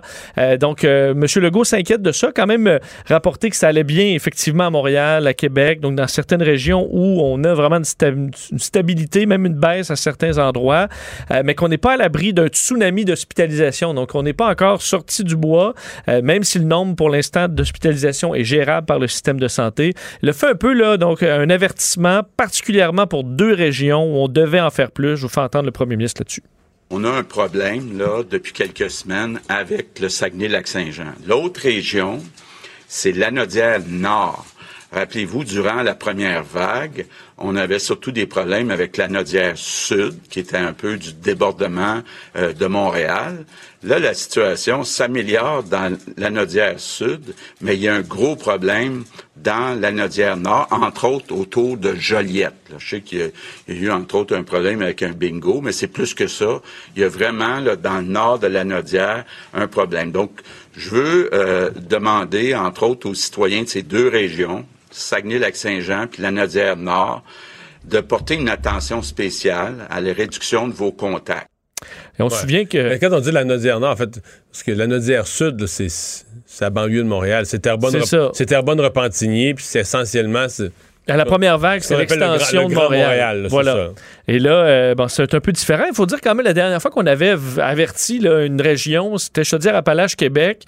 Euh, on se souvient, et ça avait fonctionné, là, je pense, de faire Ouais, ça euh, semble avoir donné des résultats. Vraiment un avertissement précis. Alors, on verra si ça fonctionne. Christian Dubé, de son côté, disait que le nombre de décès situe entre 18 et 20 par jour, ce qui est quand même élevé. On parle de il y a deux semaines, on était plutôt autour de 10. Alors, on a une hausse à ce niveau-là. 25 000 tests par jour, taux de positivité entre 8 et 10% qui montrent que, euh, selon eux, on, on teste les bonnes personnes et euh, ça semble pas être en forte hausse. Euh, et euh, bonne nouvelle pour les îles de la Madeleine qui passent en zone jaune après avoir été euh, du palier orange. Oh, c'est la première fois qu'une une région recule. Faut dire, c'est isolé, isolé et petit, oui. Quand même. Vincent, il y avait une autre affaire aujourd'hui qui a frappé à propos de M. Legault. Euh, c'est que, bon, hier, il avait pris position, euh, supporté le président Macron dans sa vision euh, de la liberté d'expression. S'était opposé vigoureusement, d'ailleurs, là-dessus, au point de vue de Justin Trudeau. Et euh, M. Legault avait une surprise à annoncer ce matin. hein. Oui, c'est que euh, ben, Emmanuel Macron a contacté euh, François Legault pour euh, le, ben, le remercier, en fait, le remercier de son appui, alors qu'on sait que François Legault avait dit qu'il était en total désaccord avec les propos de Justin Trudeau, disant que la liberté d'expression avait des limites, l'histoire de faut pas crier au feu dans un cinéma bondé. Alors, ben, le président français a semblé apprécier les paroles du premier ministre François Legault. Alors, il a écrit... il n'a pas, attaqué Justin Trudeau, mais il Il a, appelé, il a appelé François Legault pour le remercier et s'est arrangé pour que ça se sache. Oui, et il y avait... il y avait- Mais je veux dire, c'est toute une gifle pour Justin Trudeau. Là. Oui, Ben donc là. tout ça est calculé. Ben oui. C'est tellement français en plus comme façon. Parce que si quelqu'un disait euh, M. Macron, là, vous avez vexé M. Trudeau, pas du tout. Euh, non, Pas du tout, j'ai appelé rien dit. mon- J'ai appelé François. Un ami?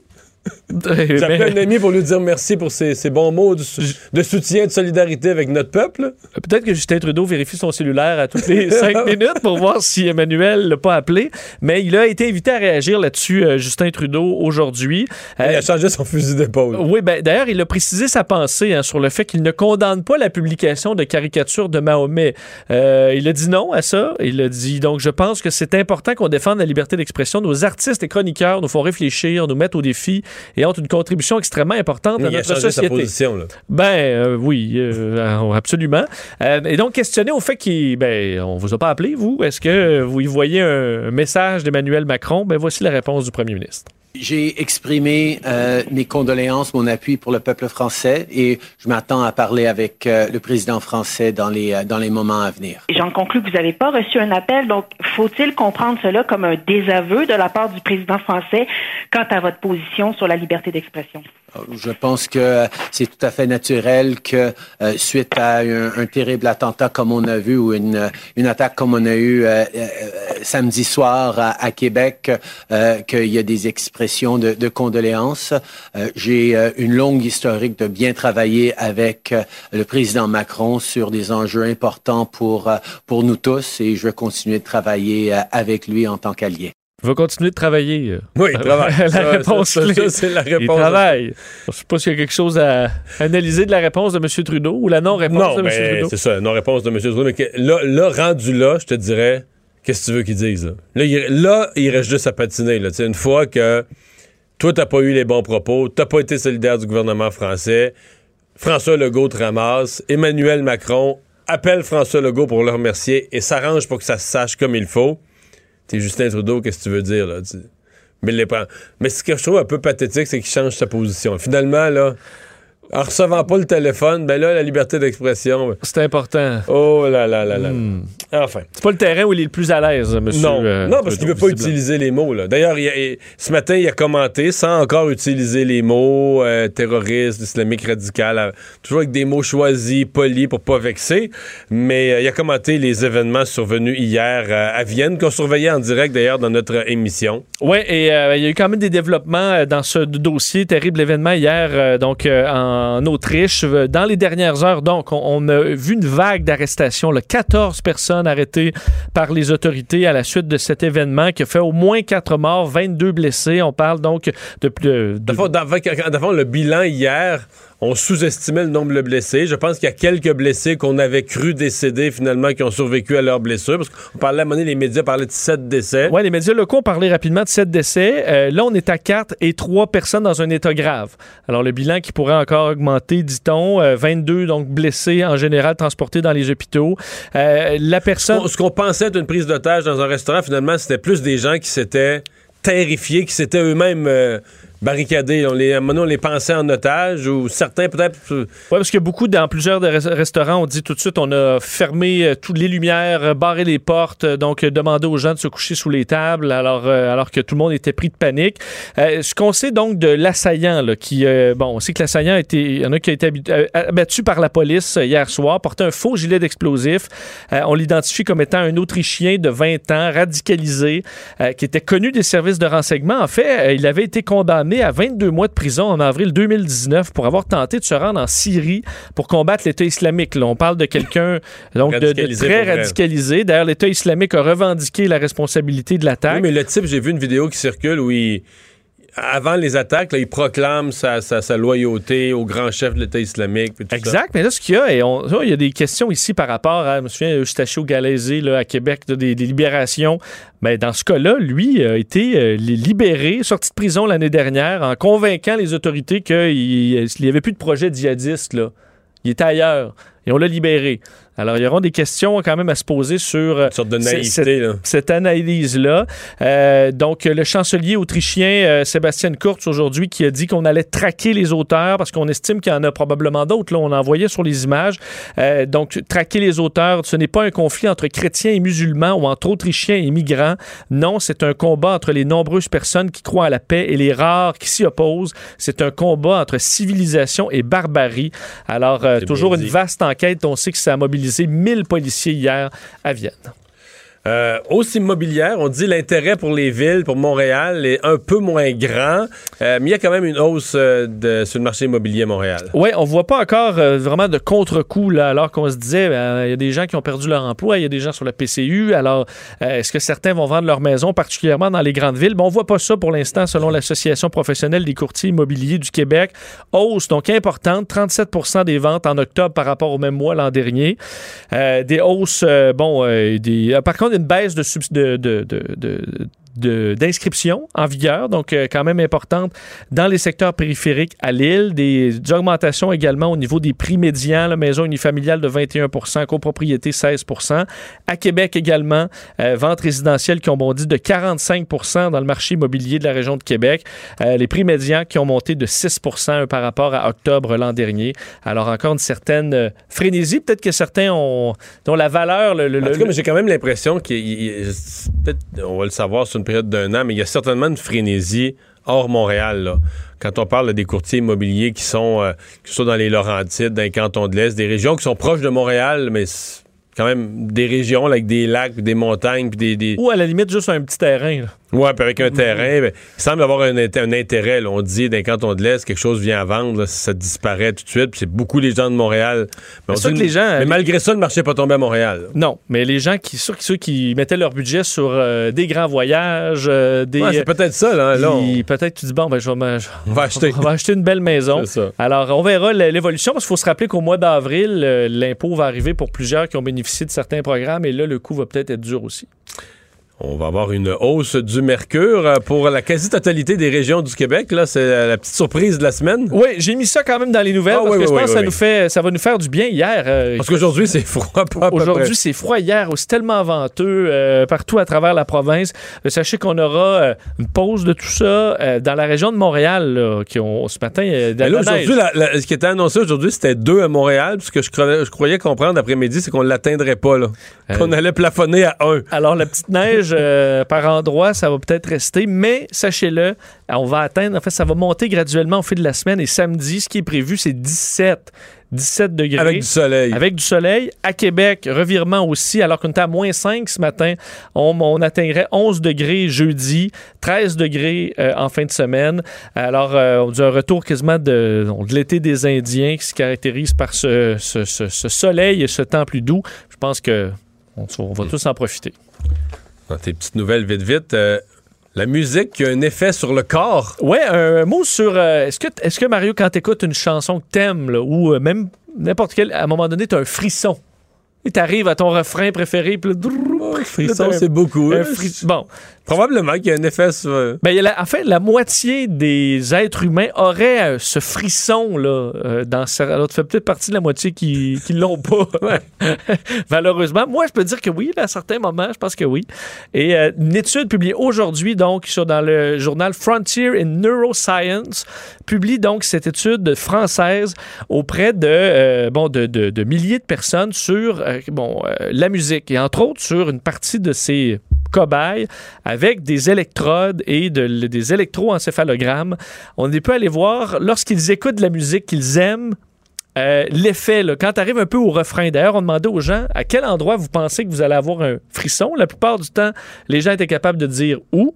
Ça arrivait. Euh, et ça arrivait. Et il y avait vraiment quelque chose de physique qu'on peut donc euh, vraiment documenter avec des électrodes. Alors, on parle d'une espèce d'explosion d'électricité, dans- d'activité électrique dans le cortex orbitofrontal, ensuite dans le lobe temporel droit dans certains secteurs du cerveau où il y a le mouvement, le contrôle du mouvement, ce qui fait qu'à un moment donné, tu vas faire, euh, tu vas te taper sur ton volant ou donner un petit, euh, ta- ta- taper sur les pieds, euh, avec tes pieds. Et tout ça amène une, de la dopamine, donc évidemment l'hormone qui nous fait sentir bien. Et donc ça, on est capable de le prouver à certains moments. Par contre, ça varie de, de- les gens vont pas toujours, si on écoute tous la même chanson, c'est pas nécessairement au même moment qu'on va réagir, alors qu'on dit que ça vient avec la façon dont on a vécu cette musique-là, nos liens sentimentaux ou autres. Alors, on a nos moments chacun.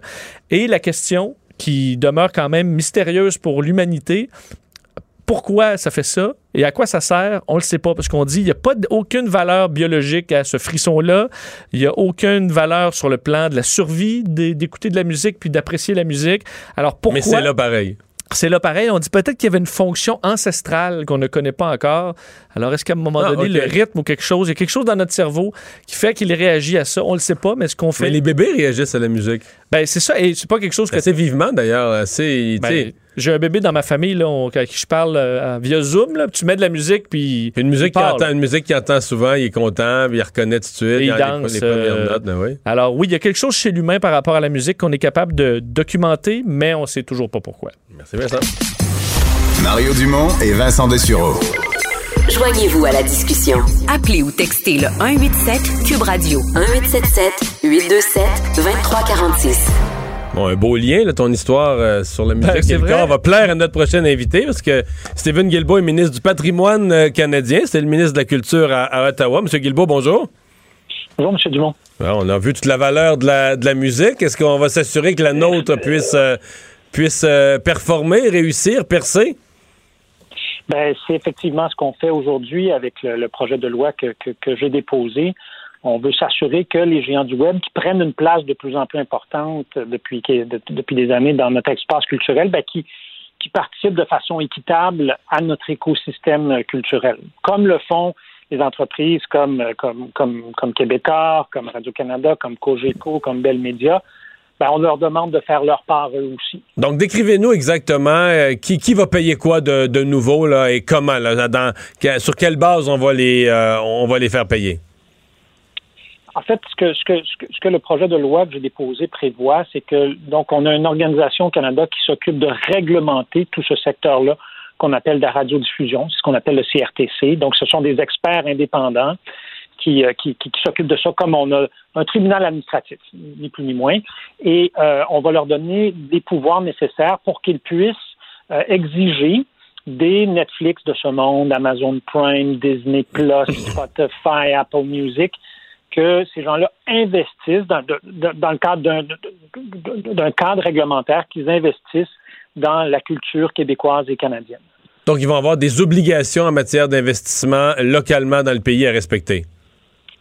Exactement. En- À, en à- à quel niveau? Est-ce que c'est en fonction de leur nombre d'abonnés? Comment on va calculer de leur revenu, de leur profit? Comment on va calculer le, le montant qu'on les oblige de, à- de verser? Présentement, pour les, pour les diffuseurs canadiens, c'est calculé en fonction de leur revenu. Donc, c'est un pourcentage du revenu. Alors, on va, c'est le CRTC qui va déterminer la méthodologie, mais nous, ce qu'on veut, nous, en tant que législateurs, on peut dire à cet organisme-là, ben, voici le résultat qu'on attend. Et ce qu'on attend, c'est un niveau d'effort semblable.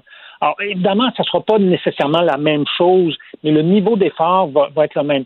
Simplement parce que ce ne sont pas des entreprises canadiennes, on peut pas. Les, gens disent est-ce que ça va être les mêmes règlements? Ce ne sera pas les mêmes règlements, mais on va les, on va les obliger à investir le, un niveau équivalent. Présentement, si on parle de production francophone, selon les marchés, ça tourne entre 25 et 45 euh, d'investissement. Donc, on, on peut s'attendre à ce que, euh, au bout du processus, ben, Netflix ou Amazon Prime investissent 25 à 45% en production francophone. Est-ce que c'est chacun dans son domaine? Exemple, est-ce que les, les, ceux que vous venez de nommer, Netflix et autres, qui sont dans la, la, la, la télé et le film, vont devoir investir là-dedans?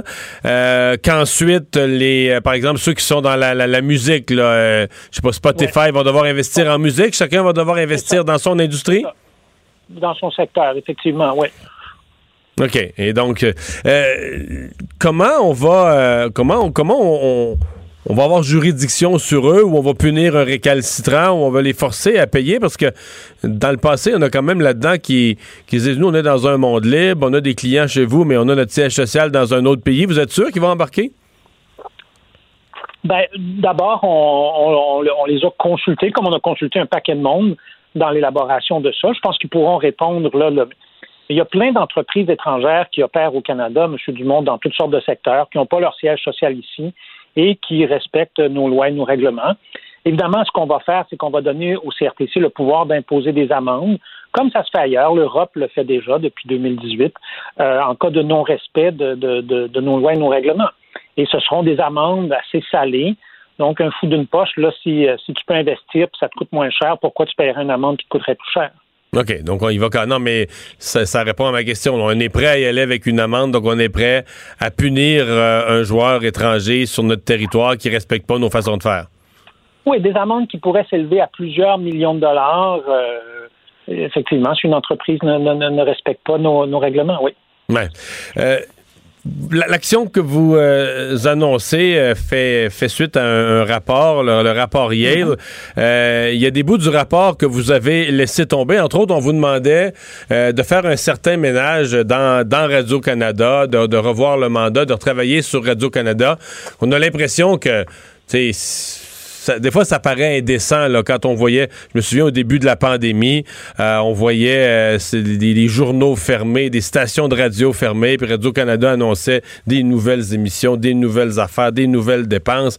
Il allait plus aux Olympiques, l'argent des Olympiques, il leur mettait pas à personne. Il on voit, d'un côté tout le monde qui coupe, qui, est cassé comme des clous dans le monde des médias, puis t'as un seul média qui roule sur l'argent public, puis qui sait plus quoi faire avec. Tu trouves pas ça indécent?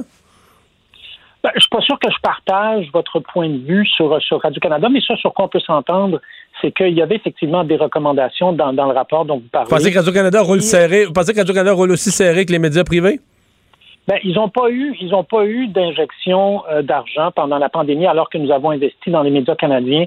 Des, euh, on est dans les centaines de millions. Non, mais à l'arrivée, à l'arrivée du gouvernement libéral, il y en avait eu toute une claque, là, puis ils l'ont encore il y avait eu des coupures à l'ère de, de, M. Harper. Je pense que vous et moi, on pourrait longtemps. Ouais. Mais ça, sur quoi je pense qu'on va s'entendre, c'est qu'il y a effectivement des recommandations dans le rapport auquel vous faites référence, le rapport Yale, qui portent sur un paquet d'autres choses, qui portent notamment bon, sur les fonds canadiens qui existent pour les, les, les productions audiovisuelles, qui portent sur Radio-Canada, sur la question des médias aussi, puis l'impact d'entreprises comme Facebook et Google sur le secteur médiatique canadien. Et ce sont des éléments, je, je parlais au cours des dernières semaines, j'ai parlé aux Australiens, aux Français, qui sont en train de mettre en place des règlements pour s'attaquer à Facebook et Google sur le volet médiatique. Ben, on, on a pris l'engagement de faire la même chose, mais okay. pas à l'intérieur de ce projet de loi-là. Je comprends. Donc, c'est pas parce que c'est pas dans le projet. Euh, par exemple, ça, l'utilisation du contenu des médias par les, les plateformes de réseaux sociaux, vous n'avez pas renoncé. C'est pas parce que c'est pas dedans que vous y avez renoncé. Ah, au contraire, on, il y avait plus de travail qui avait été fait avant que j'arrive sur ce, cette question-là de la radiodiffusion, donc c'était plus facile pour moi d'aller de l'avant. Rapidement, on voulait le faire avant, avant le mois de juin, mais avec la pandémie, ça a été un peu retardé. Mais pour le, le volet des médias, on travaille là-dessus. On, même que je dirais qu'on est sur des chiffres de, de, de, de, de deux, trois chiffres par jour pour pour faire en sorte qu'on puisse déposer un projet de loi le plus rapidement possible. On est un gouvernement minoritaire, donc il n'y a pas de temps à perdre. Mmh. Est-ce que vous avez une suivi l'élection américaine et une préférence pour ce soir? Ah, M. Dumont, c'est au peuple américain de décider. Euh, c'est pas certainement moi dans, dans, dans ma chaise euh, assis à Gatineau qui va leur dire quoi faire. Hmm. Vous allez surveiller ça quand même. Oui, oui, je Un observateur intéressé. gens- Oui, oui, je pense qu'il y a beaucoup de gens qui, qui vont suivre ça ce soir. Euh, Je, je, je serai de, de, de ceux-là, certainement. Stephen Guilbeault, merci beaucoup d'avoir été avec nous. Merci, M. Au Dumont. Est-ce qu'il est en train d'en faire plus? C'est avant lui, c'est rien fait. Il est en train d'en faire plus en quelques mois euh, où il est en place que ses, prédécesseurs, et, et tant mieux.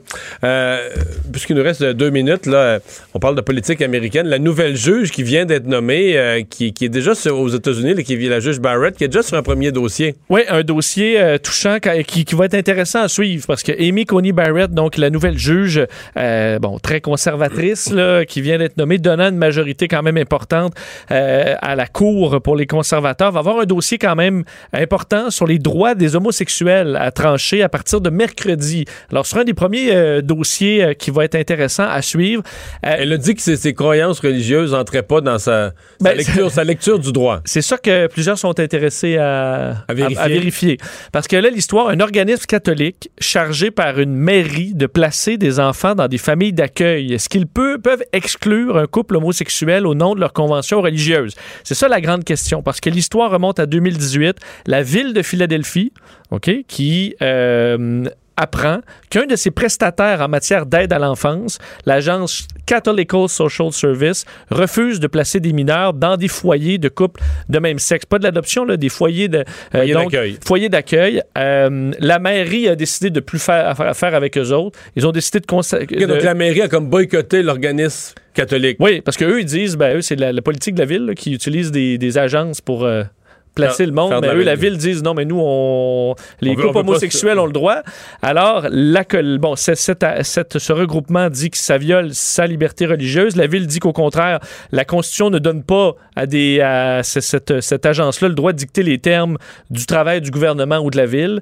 Alors, ça a remonté. C'est intéressant, là, comme. euh, Absolument, parce que là, rendu là, n'importe quelle communauté euh, avec qui la municipalité fait affaire peut dire ben moi, je sers pas ce monde-là, euh, moi, je veux pas les aider eux autres. Alors, euh, c'est un premier dossier. c'est qui rendu aura- à la Cour C'est suprême. rendu à la Cour suprême. Amy Coney Barrett qui aura ça sur sa table à partir de mercredi. Ce sera intéressant à suivre, je pense. Merci Vincent. On va faire une pause. Euh, Richard Martineau est là au retour. Pendant que votre attention est centrée sur cette voix qui vous parle ici, ou encore là, tout près ici, très loin là-bas, Celle de Desjardins Entreprises est centrée sur plus de 400 000 entreprises partout autour de vous. Depuis plus de 120 ans, nos équipes dédiées accompagnent les entrepreneurs d'ici à chaque étape pour qu'ils puissent rester centrés sur ce qui compte, la croissance de leur entreprise.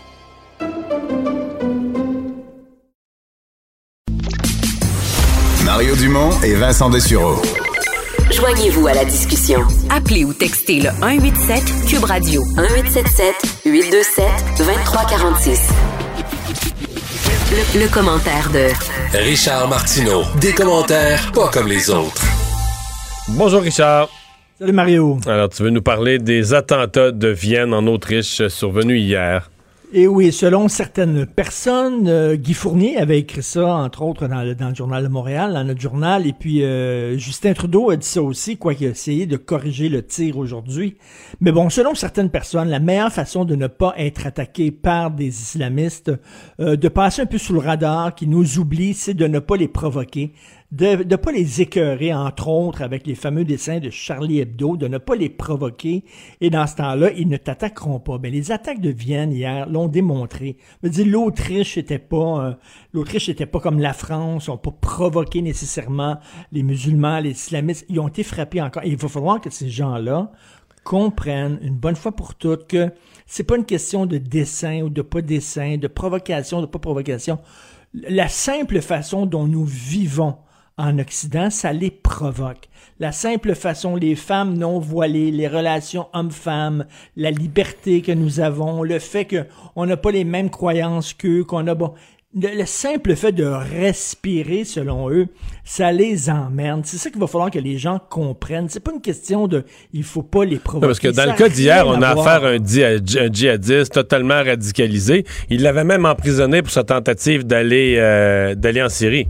Ben oui, écoute, le gars, il avait subi une, il avait passé à travers une thérapie de déradicalisation, comme quoi ça n'a pas ben, ben, ben fonctionné. Alors, euh, tu sais, là, Justin Trudeau, bon, il a corrigé le tir. Il dit non, non, non, quand même, euh, je suis pour euh, les caricatures de Charlie Hebdo. Je ne veux pas les interdire, je ne suis pas contre. Ce gars-là n'a aucune conviction. C'est pas ce qu'il avait dit du tout. Il avait dit euh, oui, mais il y a des limites à la liberté d'expression. Ben, Faut ça fait un peu pitié, non, son affaire? etc. Là, le président, le président Macron là. appelle François Legault. Il Et- l'appelle pas lui. Là, il est comme, euh, il est comme laissé de côté, avec qu'il change sa position. Je suis tellement fier de François Legault qui dit écoute, là, vraiment, là, tu sais, il ne faut pas, il faut pas baisser les bras, il ne faut pas laisser tomber nos valeurs, il faut les défendre, etc. Et que le président Macron le téléphone, l'a appelé et que l'autre il attend toujours l'appel. Mais écoute, est-ce qu'il s'est prononcé Justin Trudeau sur les euh, attentats à Vienne? Ben oui, pas, oui, oui, il a, il a déploré Oui. ça euh, ce matin. euh, Ben, il avait les- écrit un message samedi matin, euh, dimanche matin, quand même assez tôt, vers 9 h. J'espère qu'il- les- J'espère qu'il n'a pas parlé d'incidents, d'incidents fâcheux comme il fait souvent. Mais bref, euh, ça démontre ces attaques-là là, que c'est notre façon de vivre. Alors, c'est les mots, je vais te les dire, je les ai, les mots sur Vienne, là. Euh, condoléances aux victimes, là, là. des euh, horrific shootings, donc une tuerie horrible à Vienne, euh, qu'ils ont part- qu'ils ont démarré en face d'une synagogue de la ville. Euh, nous sommes côte à côte avec les gens d'Autriche et les communautés juives de partout dans le monde qui souffrent il de cette Il n'a pas attaque. parlé d'attentat islamiste. Peut-être qu'on ne savait pas Non, encore. pas du tout, pas un mot. euh, Non, on non, non, non, non, OK, euh, une fusillade, une fusillade, il y en a des fois dans des écoles aux États-Unis. C'est pas un attentat islamiste, Christy, il faut qu'ils le disent. Écoute, en France, j'ai vu ça en France, tu sais, euh, suite à la décapi- à la décapitation du prof, il y a 66 enquêtes pour apologie du terrorisme qui ont été ouvertes. Donc, des gens qui ont applaudi euh, la, la décapitation du prof, qui ont trouvé ça très le fun. Ils vont enquêter, entre autres, sur deux jeunes de 14 ans et un jeune de 9 ans pour apologie du terrorisme. Tu sais, quand t'es rendu qu'il y a des enfants applaudissent le fait qu'un prof se fait décapiter, c'est que t'es vraiment dans la chenoute, là. Ils sont en train de perdre le contrôle bien raide en France, dans certains quartiers. Tu veux revenir sur cette contestation euh, de la loi 21 en cours civile? Eh mon Dieu, ça va être le défilé des braillards puis des pleureuses en disant que ça va être épouvantable la loi 21, c'est donc euh, épouvantable, ça, ça m'oblige à enlever mon signe religieux. Écoute, si ta religion euh, préfère que tu sois chômeur ou chômeuse plutôt que d'enlever ton signe religieux, de le mettre au vestiaire pendant huit heures. Le problème, c'est peut-être pas la loi 21. Le problème, c'est peut-être ta religion. Un. Deuxièmement, il y a plein de musulmans. C'est pas une question de Québécois de souche blanc contre la communauté musulmane. Au sein même de cette communauté-là, il y a cette discussion-là, il y a ces débats-là. Euh, les femmes qui veulent à tout prix porter le voile sont minoritaires. La plupart des musulmans. Mais tu sais qu'il y en a qui l'ont enlevé pas. pour leur travail. Ça, c'est quelque chose. C'est quelque chose qui s'est fait discrètement. Puis c'est peut-être mieux comme ça, qui n'a pas été beaucoup couvert. Tu sais, Il n'y a pas eu de, de méga Mais moi, j'ai reçu des témoignages qu'il y a des gens qui le portaient, puis qui le portent plus, puis qui continuent à enseigner. Ou puis ça marche, là. Est-ce qu'il y a eu un éclair qui est sorti du ciel puis qui les a frappés? Non, ça a l'air à marcher, là. Ça a l'air à fonctionner. Et ils leur remettent la, fin de se- la fin de semaine ou dans leur vie privée, ils portent ce qu'ils veulent, mais quand ils enseignent, tu sais, Ben oui, il me semble que ça tombe sous le sens et c'est une loi extrêmement modérée. Euh, là, bon, ça va être, écoute, ça va être le- vraiment le, le- le festival de on est raciste, c'est épouvantable. Il y a même quelqu'un que, il y a une femme, une professeure qui dit ça n'a pas de bon sens, alors qu'elle elle, elle enseigne en Colombie-Britannique. Ça, ça, ça la touche même pas, c'est même pas de ses maudites affaires. Et il mais, faut mais ils disent quand même une chose qui. Tu sais, des fois, tu dis, mais c'est tellement faux que je comprends même pas qu'au tribunal. euh, tu mettons que le juge n'arrête pas ça pour dire, ben là, ça, euh, de quoi Une des prétentions, là, c'est que ça vise, c'est que la loi, elle est discriminatoire parce qu'elle vise Ben oui, spécifiquement femmes. la religion musulmane. Ça, c'est faux. Mais c'est faux, mais je veux dire, c'est c'est dit, là, c'est dit, puis c'est répété devant le tribunal. C'est faux, t'as pas le droit de porter un turban, t'as pas le droit de porter Un signe kippa. religieux, point. Et c'est faux aussi que ça touche seulement les femmes. Ils veulent dire que c'est La kippa, c'est des hommes. Chez les. Juifs, les kippas, Ben, c'est des hommes. Ben exactement. Et euh, les turbans à sikh, euh, c'est, c'est, c'est- il y, a des, il y a des faussetés énormes qui se Mais qui sont dites, là, qui sont dites bien sérieux au tribunal comme un, comme un fait, là. Et c'est la confrontation de deux façons de gérer le vivre ensemble. Le multiculturalisme zélé mur à mur de Justin Trudeau qui veut imp- imposer à tout le Canada, qui veut nous enfoncer dans la gorge, et le Québec qui ne pense pas comme ça. Et ces deux visions irréconciliables. Et la question, bon, ça va se ramasser en Cour suprême, ça va prendre du temps, ça va prendre quelques années. Est-ce que M. Legault va être encore premier ministre du Québec? On verra. Mais moi, j'ai très hâte de voir si jamais les tribunaux n'avalisent pas la loi 21, est-ce qu'il y a un plan B chez le gouvernement? Est-ce qu'ils sont en train de discuter de ça là, avec M. Mais il y a deux, euh, Est-ce qu'il y a un plan B? Est-ce qu'ils vont, ils vont prendre leur trou ou alors ben, qu'ils vont dire comme euh, Bourrasso le lendemain de Mitch? là? Hmm. Mais tu sais que les, les experts disent que, mettons, à la Cour suprême, c'est une double question dont ils auraient à disposer. C'est est-ce que la loi est constitutionnelle, est-ce qu'elle brime des droits et tout ça? Mais aussi, est-ce que le Québec, parce qu'il y a beaucoup d'experts qui disent, attends un petit peu, là, le Québec a parfaitement le droit de, de légiférer en pareille matière? Parce qu'il y a aussi ça là, qui pourrait être contesté. Est-ce que le Québec avait le droit de déposer une telle loi? Là? Donc, c'est les deux, c'est les deux volets. mais on que- va, voir, on va voir si le Canada est une fédération, parce qu'une fédération, ça veut dire que chaque province a aussi une certaine liberté, une certaine marge de manœuvre. Si Pour agir, ouais. pas, ben oui, pour agir. Sinon, c'est un pays, c'est pas une fédération. Vraiment. Enfin, à suivre. Tu veux nous parler de ce, ce médecin euh, qui devait avoir à un certain moment le, le médecin contre la COVID, euh, Didier Raoult? Oui, écoute, euh, il, a dit quelque chose dans une entrevue que j'ai vue. Je veux t'entendre là-dessus. Euh, écoute, il a, il a- il a parlé en disant, euh, bon, on parle toujours du nombre de cas, du nombre de cas. Ce qui est important, c'est le nombre d'hospitalisations. Et il dit, ça n'a pas augmenté tant que ça en France, le nombre d'hospitalisations. Oh, non, ça, c'est pas vrai, par exemple. le- il dit, il dit, et je ne comprends pas comment ça se fait le système est en train de craquer alors qu'il n'y a pas finalement tant de nombre de, de, de- euh, plus? Et je- je- il dit, il- lui, il dit, c'est parce que pendant très longtemps, on n'a pas formé de médecins en France, on n'a pas formé d'infirmières en France. Et là, on, on arrive avec un personnel, un manque de personnel, et dès qu'il y a un peu de pression sur le système, Ouais. le système menace de craquer. Mais j'ai des chiffres ici, je me demande, est-ce que c'est la même chose pour le Québec? Écoute bien, pour le Canada, j'ai des chiffres ici. Le ratio lit d'hôpitaux pour chaque 100 000, tran- euh, 100 000 habitants, pour chaque tranche de 100 000 habitants, euh, lits d'hôpitaux. Canada, 252. 252 lits d'hôpitaux pour 100 000 habitants. Belgique, 576. France, 598. Corée, 1227. Japon, 1305. Notre ratio lit d'hôpitaux pour 100 000 habitants est très peu. Fait que ça Ouais. prend pas énormément de pression sur le système de santé ici pour que ça commence à craquer et pour que tout le monde soit sur le bord du burn-out.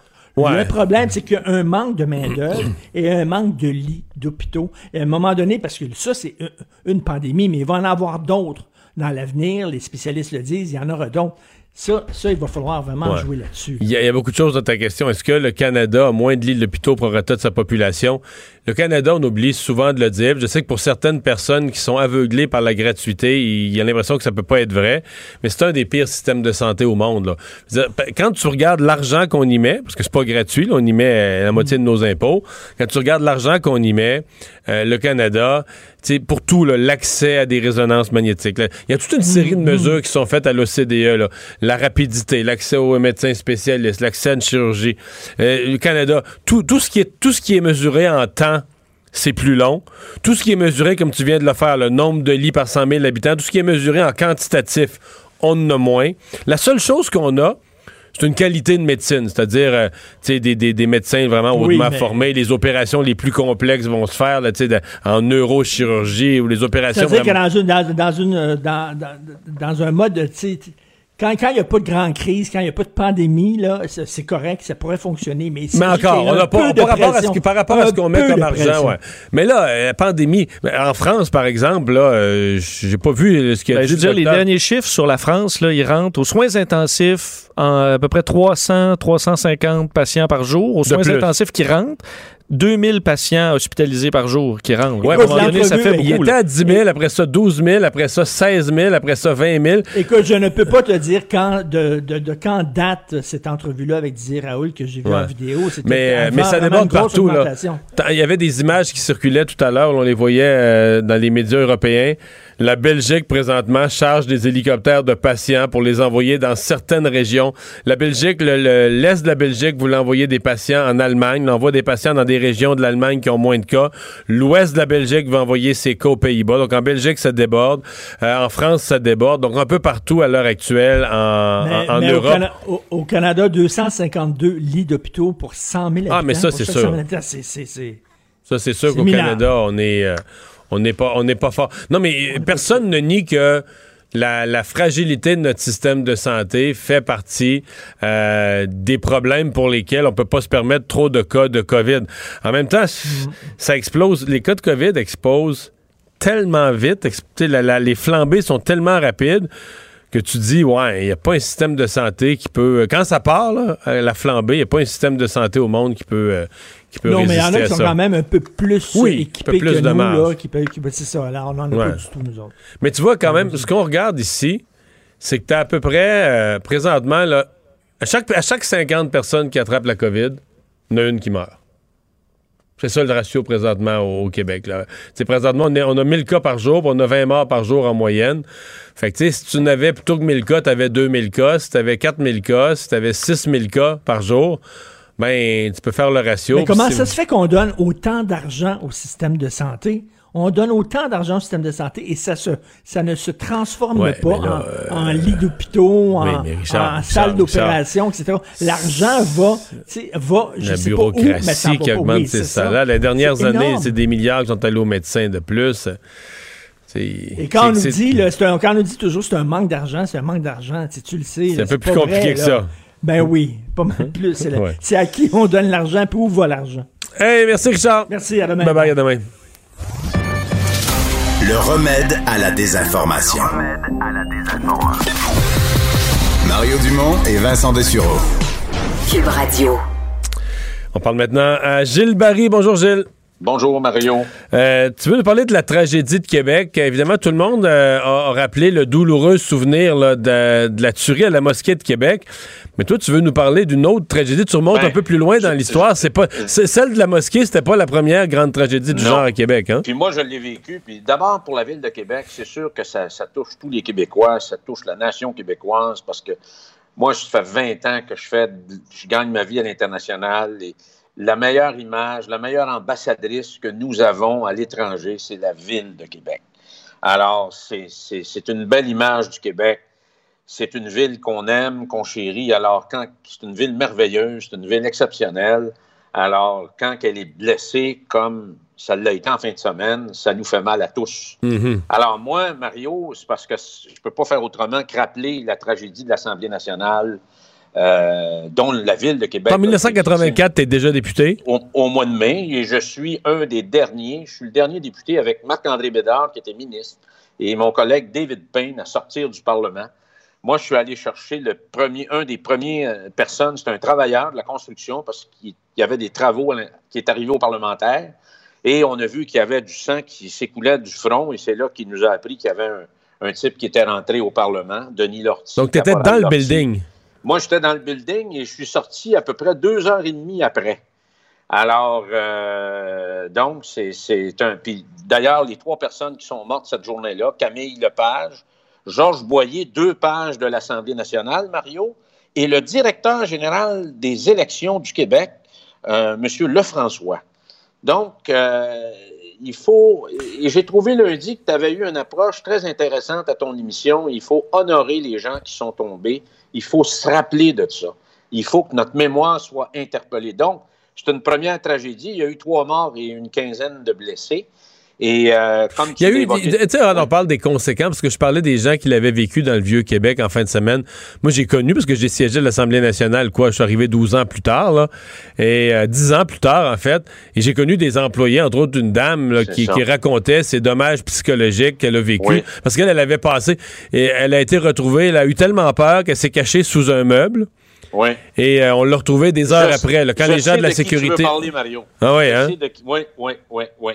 Et, Tu sais, c'est euh, des traumatismes épouvantables. Quand t'entends les balles, tu fuis pour ta vie, tu te Ben oui. caches. euh, tu- Et, et la- l'anecdote, Mario, c'est que si on avait été à l'heure pour la commission des institutions qui devait se tenir au Salon Bleu, ben, je ne suis pas sûr que. Moi, je faisais partie de la commission. Pierre de Bellefeuille était président de la commission. Il y avait des libéraux, des péquistes. Pas sûr qu'on serait sorti de là vivant. là. Parce que c'est ça, le allé- directeur général des élections devait aller faire une présentation à la commission. C'est pour ça, pour qu'il était là, lui, dans les corridors, puis qu'il a été, qu'il a été touché. Exactement. Alors, la deuxième, Mario, c'est bien sûr la, Grande Mosquée. C'est une épreuve euh, au mois de janvier 2017. Euh, encore une fois, euh, ces gens-là ont été victimes d'un- fou. Il faut dire les choses comme que c'est. Même chose, Lortie, c'était quelqu'un de très dérangé. Et en fin de semaine, naturellement, François Duchesne et Mme Clermont qui sont tombés. Donc, ça nous atteint tous. Moi, Mario, c'est pour ça que la tragédie que j'ai vécue à l'Assemblée nationale m'a- re-questionné sur le sens de la vie. Et euh, c'est pour ça que il y a du hasard dans la vie, il y a de la chance, il y y a du hasard, il y a de la coïncidence. Et euh, pour moi, en fin de semaine, pour les gens qui sont tombés, c'est le destin, malheureusement, le mauvais hasard à l'état pur. Euh, et je pense que c'est un chemin. C'est absurde, ça. C'est le mauvais hasard et l'état peu, Ah ouais. mais pour les proches, là, ça génère Ouais. une révolte Ah. là, sans nom. Là, de dire que c'est tellement absurde, il n'y a pas de raison, il n'y a pas de cause. Le type débarque, parque son char, sort avec son, son, son, son sabre, son couteau, euh, tue des gens gratuitement. Tu sais, pour les entourages, pour les proches, pour les gens qui avaient, qui, qui aimaient ces personnes-là, tu tu peux pas te réconcilier avec ça tellement que c'est révoltant. Et il y en aura d'autres. Il y en aura d'autres, Mario. Puis euh, quand on regarde un peu partout ce qui se passe dans le monde, ben ici, il y en a moins. Mais quand, quand on est frappé, ben là, ça nous, euh, ça nous interpelle. Alors, tout le monde a demandé plus de ressources en santé mentale. Euh, et je pense que le problème est plus profond que ça, Mario. Alors, on sait que le gouvernement a annoncé 25 millions il y a quelques semaines. Euh, euh, lundi, le ministre Carman a rajouté un autre 100 millions, mais je vais refaire un peu de pouce avec ta discussion finale avec euh, Richard Martineau. Est-ce que euh, on va avoir avec ça plus de services directs à ceux et celles qui en ont besoin, plus d'accès à un psychologue, à un psychiatre, à une thérapie de moyenne et de longue durée? Il y a des gens dans notre société, Mario, qui ont besoin de ça. Alors, est-ce que l'argent va rouvrir les bureaux euh, après quatre heures ou les fins de semaine? Parce que le problème, c'est pas un problème qui se voyage entre 9 et 5 en fonction des conventions collectives. Est-ce qu'on va être en mesure d'enrayer les listes d'attente? Est-ce qu'il ne faudrait pas revoir nos façons d'intervenir? Parce que Mario, moi, quand j'étais directeur général d'un centre de traitement pour alcooliques toxicomanes, les, les problèmes étaient moins complexes qu'aujourd'hui. Mais euh, tu parles d'alcoolique toxicomane. Dans le cas des problèmes de santé mentale, moi, je pense qu'il faut inclure euh, la, la- la- la variété, la, la quantité de sortes de nouvelles drogues chimiques de Ben toutes oui. sortes. Moi, j'entends des histoires d'intervenants qui disent les jeunes, là, ils prennent des pilules, ils savent même pas ce que c'est. Exactement. Exactement. Ils connaissent pas la composition et. Mario, un jeune de 25 ans aujourd'hui qui est un alcoolique pur, il n'y en a plus. C'est des multi-problèmes. Alors, il y a des problèmes de consommation d'alcool, de drogue, de toutes sortes de drogues. Puis, on voit que de plus en plus, d'avoir décriminalisé la marijuana au, au pays, ça a des conséquences. On voit dans les profils, parce que quelqu'un qui a déjà un profil, un comportement malheureusement touché par des problèmes de santé mentale, qui fume du pot en masse, ben, il est plus dans le trouble que d'autres, Mario. Alors, les problèmes sont beaucoup plus complexes. Puis c'est drôle, la semaine passée, je lisais quelque chose et ça m'a beaucoup frappé. Tout le monde se rappelle de Buzz Aldrin, qui était un des trois astronautes qui a débarqué sur la Lune. Et dans son entrevue, sais-tu ce qu'il a dit? La chose la plus difficile qu'il a eu à faire dans sa vie, c'est vaincre son problème d'alcoolisme. Il a dit à- aux journalistes qui l'interviewaient que c'était plus difficile qu'aller sur la Lune. Là, je referme la parenthèse. Fait que si tu additionnes avec ça des problèmes de santé mentale, de consommation de médicaments, de consommation de drogue, ça fait du monde qui sont pas mal, comme on dit en québécois, bien maganés. Alors, moi, Mario, si on veut que l'argent soit effectif, puis qu'elle touche les gens qui ont des problèmes, moi, je pense que le gouvernement devrait plutôt donner aux citoyens du Québec des heures qui va leur donner accès. Le citoyen va choisir le type de service qu'il veut, euh, soit un psychologue, un psychiatre ou une thérapie, soit dans le réseau privé, privé ou dans le réseau public. C'est la seule façon que on va passer par. Moi, ce qui me fait peur dans le 125 millions qui était annoncé, Ça va prendre beaucoup de temps avant que ça atterrisse. Les groupes vont s'emparer de ça et la bureaucratie, encore une fois, peut constituer un hold-up important sur les objectifs nobles qui ont été annoncés par le ministre Mario. Et t'as peur, Alors, qu'il- t'as peur qu'il n'en reste pas la part du lion pour euh, sur le Ben- terrain, là où sont vraiment les besoins. Alors, On a- on a déjà vu ça, hein? C'est le grand danger, Mario, euh, parce qu'on met beaucoup d'argent dans le système de santé, mais est-ce que ça va vraiment directement auprès des personnes qui sont éprouvées, aux familles, aux jeunes qui sont euh, éprouvés par, par ces grands problèmes modernes de société? Écoute, Mario, je vais juste terminer rapidement en disant que jeudi, c'est clair qu'on va parler de la fameux, le fameux téléphone d'Emmanuel Macron. Euh, c'est majeur. ça. Ouais, Il c'est majeur, Il va, il va avoir des conséquences à ça. Alors, je te souhaite une bonne soirée Hey, merci. électorale. On va t'écouter. Bye-bye. Salut. Alors voilà, ben oui, euh, soirée électorale. Donc je vous le rappelle, euh, 18h30, on sera là avec Pierre Bruno et toute l'équipe euh, dans un instant. Je vais être dans le bulletin de 17h. Pendant que votre attention est centrée sur vos urgences du matin, vos réunions d'affaires du midi, votre retour à la maison ou votre emploi du soir, celle de Desjardins Entreprises est centrée sur plus de 400 000 entreprises à toute heure du jour. Grâce à notre connaissance des secteurs d'activité et à notre accompagnement spécialisé, nous aidons les entrepreneurs à relever chaque défi pour qu'ils puissent rester centrés sur ce qui compte, le développement de leur entreprise.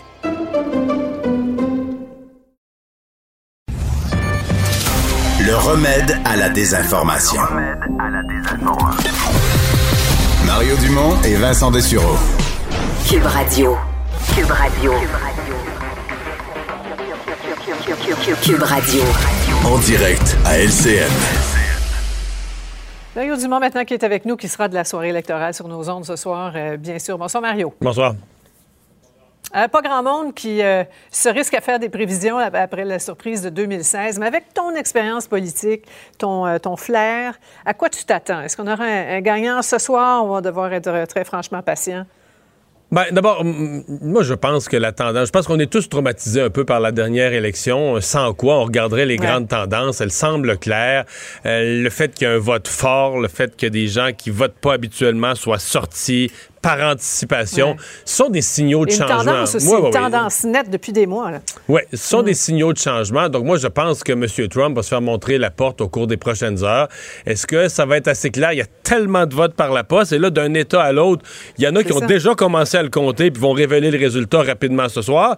Mais dans d'autres États, on ne commence à ouvrir le vote par la poste qu'à partir du moment où on a fini de compter le vote du jour. là. les gens qui vont avoir voté en présence aujourd'hui. Et là, on va commencer à ouvrir les enveloppes. Dans ces cas-là, c'est un exemple, la Pennsylvanie, euh, on dit on pourrait en avoir pour une bonne partie de la semaine, peut-être jusqu'à vendredi, à compter euh, ces votes par la poste. Malgré ça, moi, si je me risquais, là, je me risque à une prédiction, c'est que quelque part vers minuit, à la fin de la soirée ce soir, on va avoir des signaux assez clairs euh, pour, euh, pour trancher. Mais on ne sait jamais. Là. Les, les élections nous réservent des surprises. C'était le cas en 2016.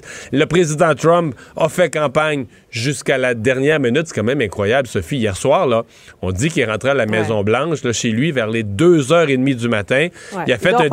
Ah, il a fait un discours d'une heure. À, à passer minuit Ouais. euh, à Grand Rapids, au, au Michigan. Je veux dire, il a fait campagne jusqu'au dernier moment. là. Et, et Biden ne fait pas l'erreur de- de- d'Hillary Clinton, hein, jusqu'à la fin. là, lui aussi, est très, très présent sur le terrain. Maintenant, on, connaît, on connaît Trump. La défaite, il le disait d'ailleurs tout à l'heure, là, c'est pas tout à fait sa tasse de thé. Euh, À quoi s'attendre, Mario, dans les deux scénarios? Là? Ben, c'est c'est- c'est ce qui rend la soirée totalement différente de toute autre soirée électorale qu'on a vue, Sophie. D'habitude, là, quand il y a la- le fameux euh, résultat, là, si la tendance se maintient, on a un résultat, on a un qui a gagné. Je veux dire, le reste de la soirée, là, bon, on, a- on attend les discours, on est intéressé à savoir ce que les perdants, ce que les gagnants vont dire. Des fois, il y en a un, un peu démissionné. Mais le gros de la soirée est sorti. Alors que ce soir, quand on va annoncer un gagnant, si ça arrive, là, si on a des résultats assez clairs pour annoncer un gagnant, on a l'impression que ça finit pas. Ça commence. Là, on se demande qu'est-ce que va dire le président Trump? Et là, les options, est-ce qu'il va aller contester devant les tribunaux? Est-ce qu'il va dire que c'est arrangé, c'est truqué, c'est de la tricherie? Souvenons-nous qu'il a déjà dit, il a déjà dit, je ne peux pas perdre. Il a dit, moi, je ne peux pas perdre, sauf si l'élection est truquée, si on me la vole, l'élection.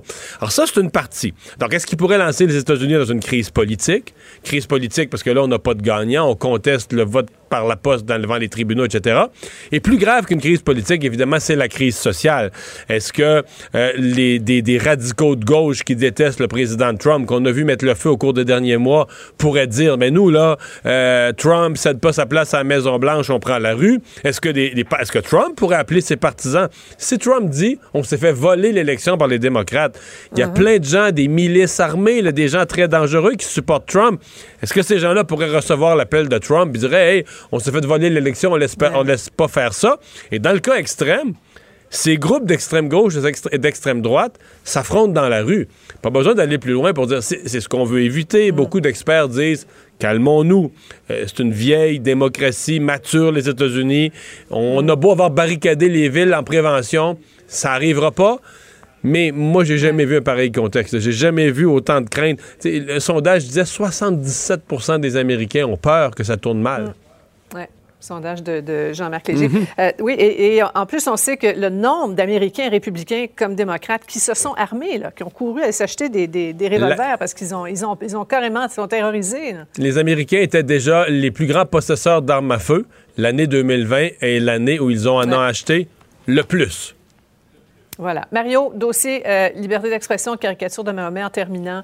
Euh, Macron qui a appelé Legault, mais pas Trudeau. En langage diplomatique, on appelle ça comment? Un soufflet. Une, une ta- une taloche à Justin Trudeau. Euh, très français là, comme façon de faire. Parce que si on demandait à Emmanuel Macron est-ce qu'il a insulté M.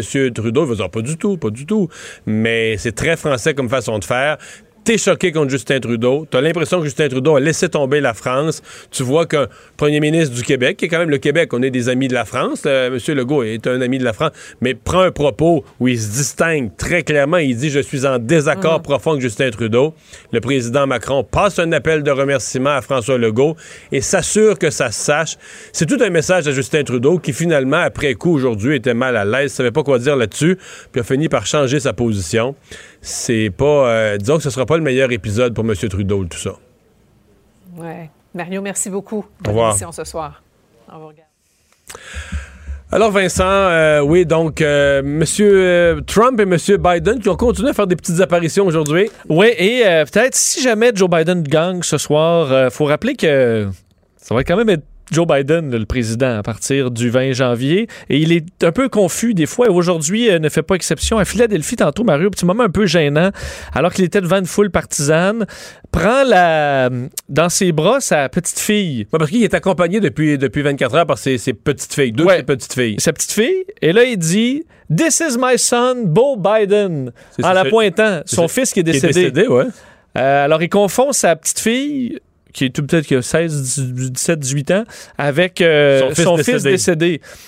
Et là, il s'est repris quelques secondes après en disant non, non, c'est Nathalie. euh, mais euh, dans les derniers jours, il y a quelques moments de, de confusion quand même, confondait un logo d'un collégial avec le logo des Eagles de Philadelphie aussi. Alors, il faut se rappeler que peut-être les États-Unis sont sur le point d'élire un homme de 77 ans qui. euh, Il va avoir 78 à la sermentation. Ouais, ben, j'imagine au G7, là. Alors, c'est le- mon ami de la Suisse, un nom du Canada, ou c'est c'est Stephen Harper. ou- euh, alors, bon, on verra. Les Américains font leur choix ce soir. Ça va commencer à sortir les chiffres tranquillement à partir de 7 heures. Et Mais, on mais la est- question, on veut dire, elle s'est posée quand même. Les Américains pourront pas dire que ça n'a pas été fait en conséquence, de, en connaissance de cause. Là. Quand Kamala Harris a été élue, tous les médias ont dit, faut la regarder de près là, parce que c'est pas sûr que M. Biden a la santé pour gouverner, être en fonction à la Maison-Blanche pendant quatre pleines années, capable de faire les voyages, faire les réunions. faire- C'est une job à temps plein, le président des États-Unis. Là. Tout à fait. Alors, on verra la décision des Américains. Est-ce qu'on le saura d'ici demain? Ce sera intéressant. Peut-être que ce soir, du moins, ce sera une soirée excitante. D'ailleurs, je suis un peu jaloux que tu y participes, mais je pense que tu pas couché, Mario. Ben, dans tous les scénarios, on vous retrouve demain 15h30, peut-être avec des résultats, peut-être qu'on surveillera euh, des contestations judiciaires à grandeur des États-Unis. Bye bye. Cube Radio.